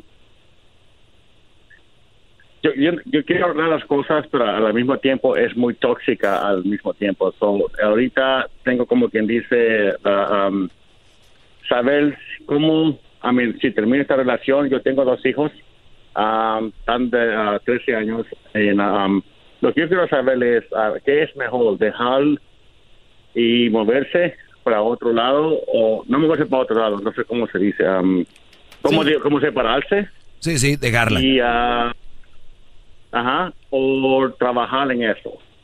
¿Cuánto, Es una relación cuán- cuántas, una relación conflictiva, tóxica, ¿cuántas veces se han separado ya? ¿Cuántas veces se han... eh, eh, Dos veces. ¿Cuántas? Dos veces. Dos veces. Muy bien. Ahora, eh, yo creo que se puede intentar una tercera vez. A mí cuando me dicen, cuando yo les digo, dejen esa mujer, yo les- siempre les digo, si ya trataron de arreglar el asunto, ¿no? Sí. Ahora, si ya intentaste dos veces, tú tienes que hablar con ella y decirle que es por el bien de tus hijos, que tienen una edad muy, acuérdate, esa es la edad muy, muy, este, importante, donde tienes que, tienen, Exacto. tienen que ver un buen, tienen que ver un buen ejemplo. Y aquí es cuando la gente se me hace, se me hace muy triste y la gente es muy tonta cuando te dice, pues, ¿cómo me voy a separar de mi mujer si estoy ahí por los hijos? Espérate, la idea no es si estás ahí por los hijos, la idea es cómo estás. O sea, estás con una relación tóxica, conflictiva, de peleas, mejor no estés. Es un mal ejemplo para tus hijos. Si es una relación estable y es buena, ahí es donde se recomienda estar con los hijos. No es, es que no me voy a separar por mis hijos. No, les estás cometiendo un daño peor a que no estés. Porque muchas relaciones, aunque ustedes no lo crean, y les voy a dar un ejemplo que así rápido, Lucero y Mijares. Ellos lo dijeron, más vale separarnos a la buena y que nuestros hijos vean un buen ejemplo. De hecho, él se fue a vivir cerca de, de ella y para estar con los, con los chavos. Que los vieran peleando. Y nada más menciono a alguien por decir. ¿Y, y qué pasa? Que si tú estás con, con esta relación tóxica y peleando, sí le dirías lo que te estoy diciendo, mira, una más y no, no, no nos conviene porque los hijos están viendo esto. Yo, si fuera tú, es ya no estuviera ahí porque una relación conflictiva y tóxica es tú dijiste, no tú dijiste, tú hiciste, no tú hiciste y no sé qué y nunca llegan a un final y siempre los dos quieren tener la razón y no sé cuáles sean los rollos. Es el momento, si yo fuera tú, de hacerme un lado por el bien de tus hijos. ¡Bravo! ¡Bravo! ¡Hip, hip! Todo el ¡Hip, tiempo, a usted, señor, y gracias a- al señor este que está gritando ahí. gracias. Oiga, maestro, ahorita con el ejemplo que nos acaba de dar bien inteligentemente, yo siempre me he preguntado si eso le pasó al soldado del amor que se espera uno. Muy buen chiste, Garbanzo, ya de los chistes eh, desde antes de que se, se divorciaran ya era. ¿Cómo sabes que es un chavo ruco? Porque todos le entendieron a ese chiste los chavos rucos solamente. El joven Daniel. 46 años y andas ahí Oiga, con maestro, que... qué bon- ¿Cuántos? qué bonitos videos pone en sus redes. Qué bueno que te Pajaritos, gustan. Qué hermoso. Adrián, buenas tardes. Buenas tardes, maestro. Estoy hincado mirando hacia el cielo, imaginando que su mano está en diferente, maestro. ¡Bravo, bravo! Oiga, maestro, este, un par de comentarios rápido. Eh, la otra vez, eh, este, un brody, pues le decía que usted no tenía la experiencia con las relaciones y que por eso su relación había fracasado. Entonces, para mí, yo como alguna, eh, pongo, pongo un ejemplo para usted, que yo creo que usted sí tiene experiencia, es como una pelea con el Canelo y Mayweather. Para mí usted es el Mayweather en el sentido de que tiene la experiencia de cuándo, sabe cuándo atacar, sabe cuándo hacerse para atrás, sabe cuándo moverse. En ese sentido usted en una relación sabe cuándo entrar a esa relación, sabe cuándo no, sabe cuándo alejarse y sabe cuándo es bueno o malo, maestro. Claro, las relaciones son para la gente inteligente, Brody. Y, y- y eso que acabas de decir es un buen ejemplo. Mira, por ejemplo, en una relación hay muchos que se creen muy machos. Entonces se meten a la relación y, y es muy tóxica, conflictiva, como dijo el Brody hace rato. Y en vez de decir, ¿sabes qué? Esto no se puede. Y es por el bien de los dos. Y entonces, ¿qué va a decir la mujer? Ah, qué poco hombre, te fuiste. Y entonces los mensos caen en ese juego y dicen, no, tiene razón, no puedo salirme de esta pelea. Y caen, caen en una pelea, en una relación ghetto, en una relación chafa, de esas relaciones piratonas. Entonces entran al juego y pierden. Y yo, si salgo antes, gano. Mentalmente, eh, físicamente, eh, y por salud mental, por estar bien. Eso es lo que tienes que hacer. Se van a enojar y van a patalear un ratito como a los niños que no les compras un juguete y a rato se les pasa. Bravo. Es un genio en la era moderna. Qué bárbaro, maestro. ¿Quién va a extrañar a Einstein? Viéndolo usted aquí. Fire, baby. Maestro, Sí. eh, nada más rapidito, cuando todas esas personas hablan para contradecirlo y querer atacarlo, a mí se me hace como que bien chistoso que yo nunca he visto que, por ejemplo, le hablen a José Ramón Fernández a decirle, ya cámbiale José Ramón del fútbol, ya no hables de fútbol, de tantos años que tiene hablando de fútbol en fútbol picante. A usted le hablan y ya le hablan diciéndole que cambie, que cambie de tema, que ya no hable de esto, que, cam- que le cambie, que le cambie, que le cambie. Y es chistoso como a José Ramón no le piden hablar de chismes o de espectáculos, ¿no? Sí, sí, o sea, es como que ya José Ramón habla de, del terremoto de, de, de Perú, ¿no? O sea, le- ¿quién le va a decir? No, yo no hablo de eso, pues ese, ese es el tema. Y, y nada más son unos minutos, eh, Brody. Cuídate, Adrián, y gracias por llamarnos, Brody. ¿De dónde llamas? De aquí de Bakersfield. De Bakersfield. Bueno, gracias, Brody. La gente de Bakersfield, señores, está aprendiendo de este segmento. Yeah. Le damos las gracias a nuestros amigos de O'Reilly Auto Parts. Si tú estás haciendo una reparación, escúchame, y no tienes una herramienta, no tienes que comprarla, ¿no? Solo ve a O'Reilly Auto Parts. Ellos te van a prestar la herramienta que ocupes en más de, ocho, más de 80 herramientas especializadas para terminar tu proyecto. Tú dejas un depósito, cuando terminen, vas, dejas la herramienta y te regresan tu depósito. Solo en O'Reilly Auto Parts. Ya no tienes que comprar la herramienta. Este, así que ya lo sabes. Sigue adelante con O'Reilly. Saludos a toda la gente de O'Reilly Auto Parts que nos ha tocado hablar con ellos allá en San Luis, Missouri. O'Reilly Auto Parts hacen un evento para sus empleados, que aquí la Choco debería de ser. Y, y- y es un, como un festival, bro. y Llevan gente famosa, gente importante como yo. Y entonces... eh, ¿Qué pasaba? Gente, Chale. Gente importante como yo. Lo digo humildemente. Y ya hacen algo muy fregón y ahí nos ha tocado saludar a la gente de los trabajadores. Mucho latino trabaja ahí. Bien. Te quiero proponer algo. Quiero terminar el tema del día de hoy. Brodis, casarse antes de los 30. Casarse antes de los 30. Ya saben qué significa, ¿verdad? Para los que no- son nuevos oyendo esto. Si tú vas a una fiesta, ¿a qué horas empieza? A un antro, mejor dicho. ¿A qué horas empieza el antro a ponerse bueno? Aquí como a a, las las 11. 12. Bueno, depende. En California cierran a las 2, como a las 12, ¿no? A las 12 empieza el ambiente, lo bueno, lo macizo, la pulpa, el, lo, lo bueno. ¿No? Te pregunto, si tú vas a un antro y sabes que lo bueno empieza a las 12 de la noche, y tú, Brody, te vas a ir a las 10 del antro, no, ¿verdad? ¿Te vas a ir a las 10 del antro, no? ¿A las 9? No. No, pues yo creo que apenas están poniendo ahí, las meseras se están poniendo sexys. Hay que llegar a las 7 para que entre uno gratis. Hoy nomás este imbécil.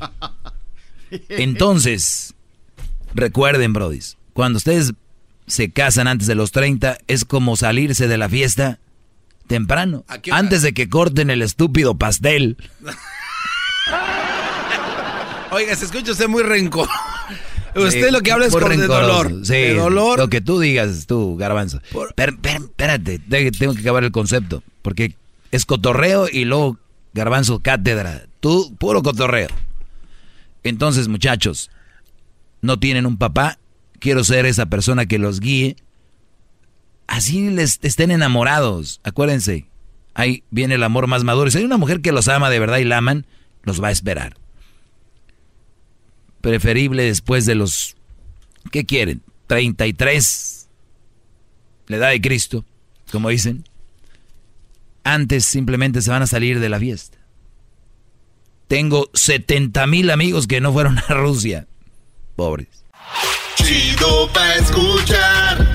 Este es el podcast que a mí me hace carcajear. Era mi chocolata. El espíritu de performance reluce en Acura y ahora es eléctrico. Presentamos la totalmente eléctrica CDX, la SUV más potente de Acura hasta el momento. Puede que cambie lo que impulsa a sus vehículos, pero la energía de Acura nunca cambiará. creada con la misma determinación que produjo sus autos eléctricos superdeportivos y ganó múltiples campeonatos. IMSA, la CDX muestra un performance que ha sido aprobado en la pista y tiene una energía puramente suya. Con el sistema de sonido Premium Bang en Olsen, un alcance de hasta 313 millas y un modelo de Type S con aproximadamente 500 caballos de fuerza. La CDX es todo lo que nunca esperabas en un vehículo eléctrico. Fue creada con el conductor en mente, de la misma manera que Acura ha creado sus vehículos desde el principio. Podríamos seguir hablando, pero la única manera de experimentar este performance eléctrico es manejándola tú mismo. Libera la energía y pide la tuya en acura.com. Come!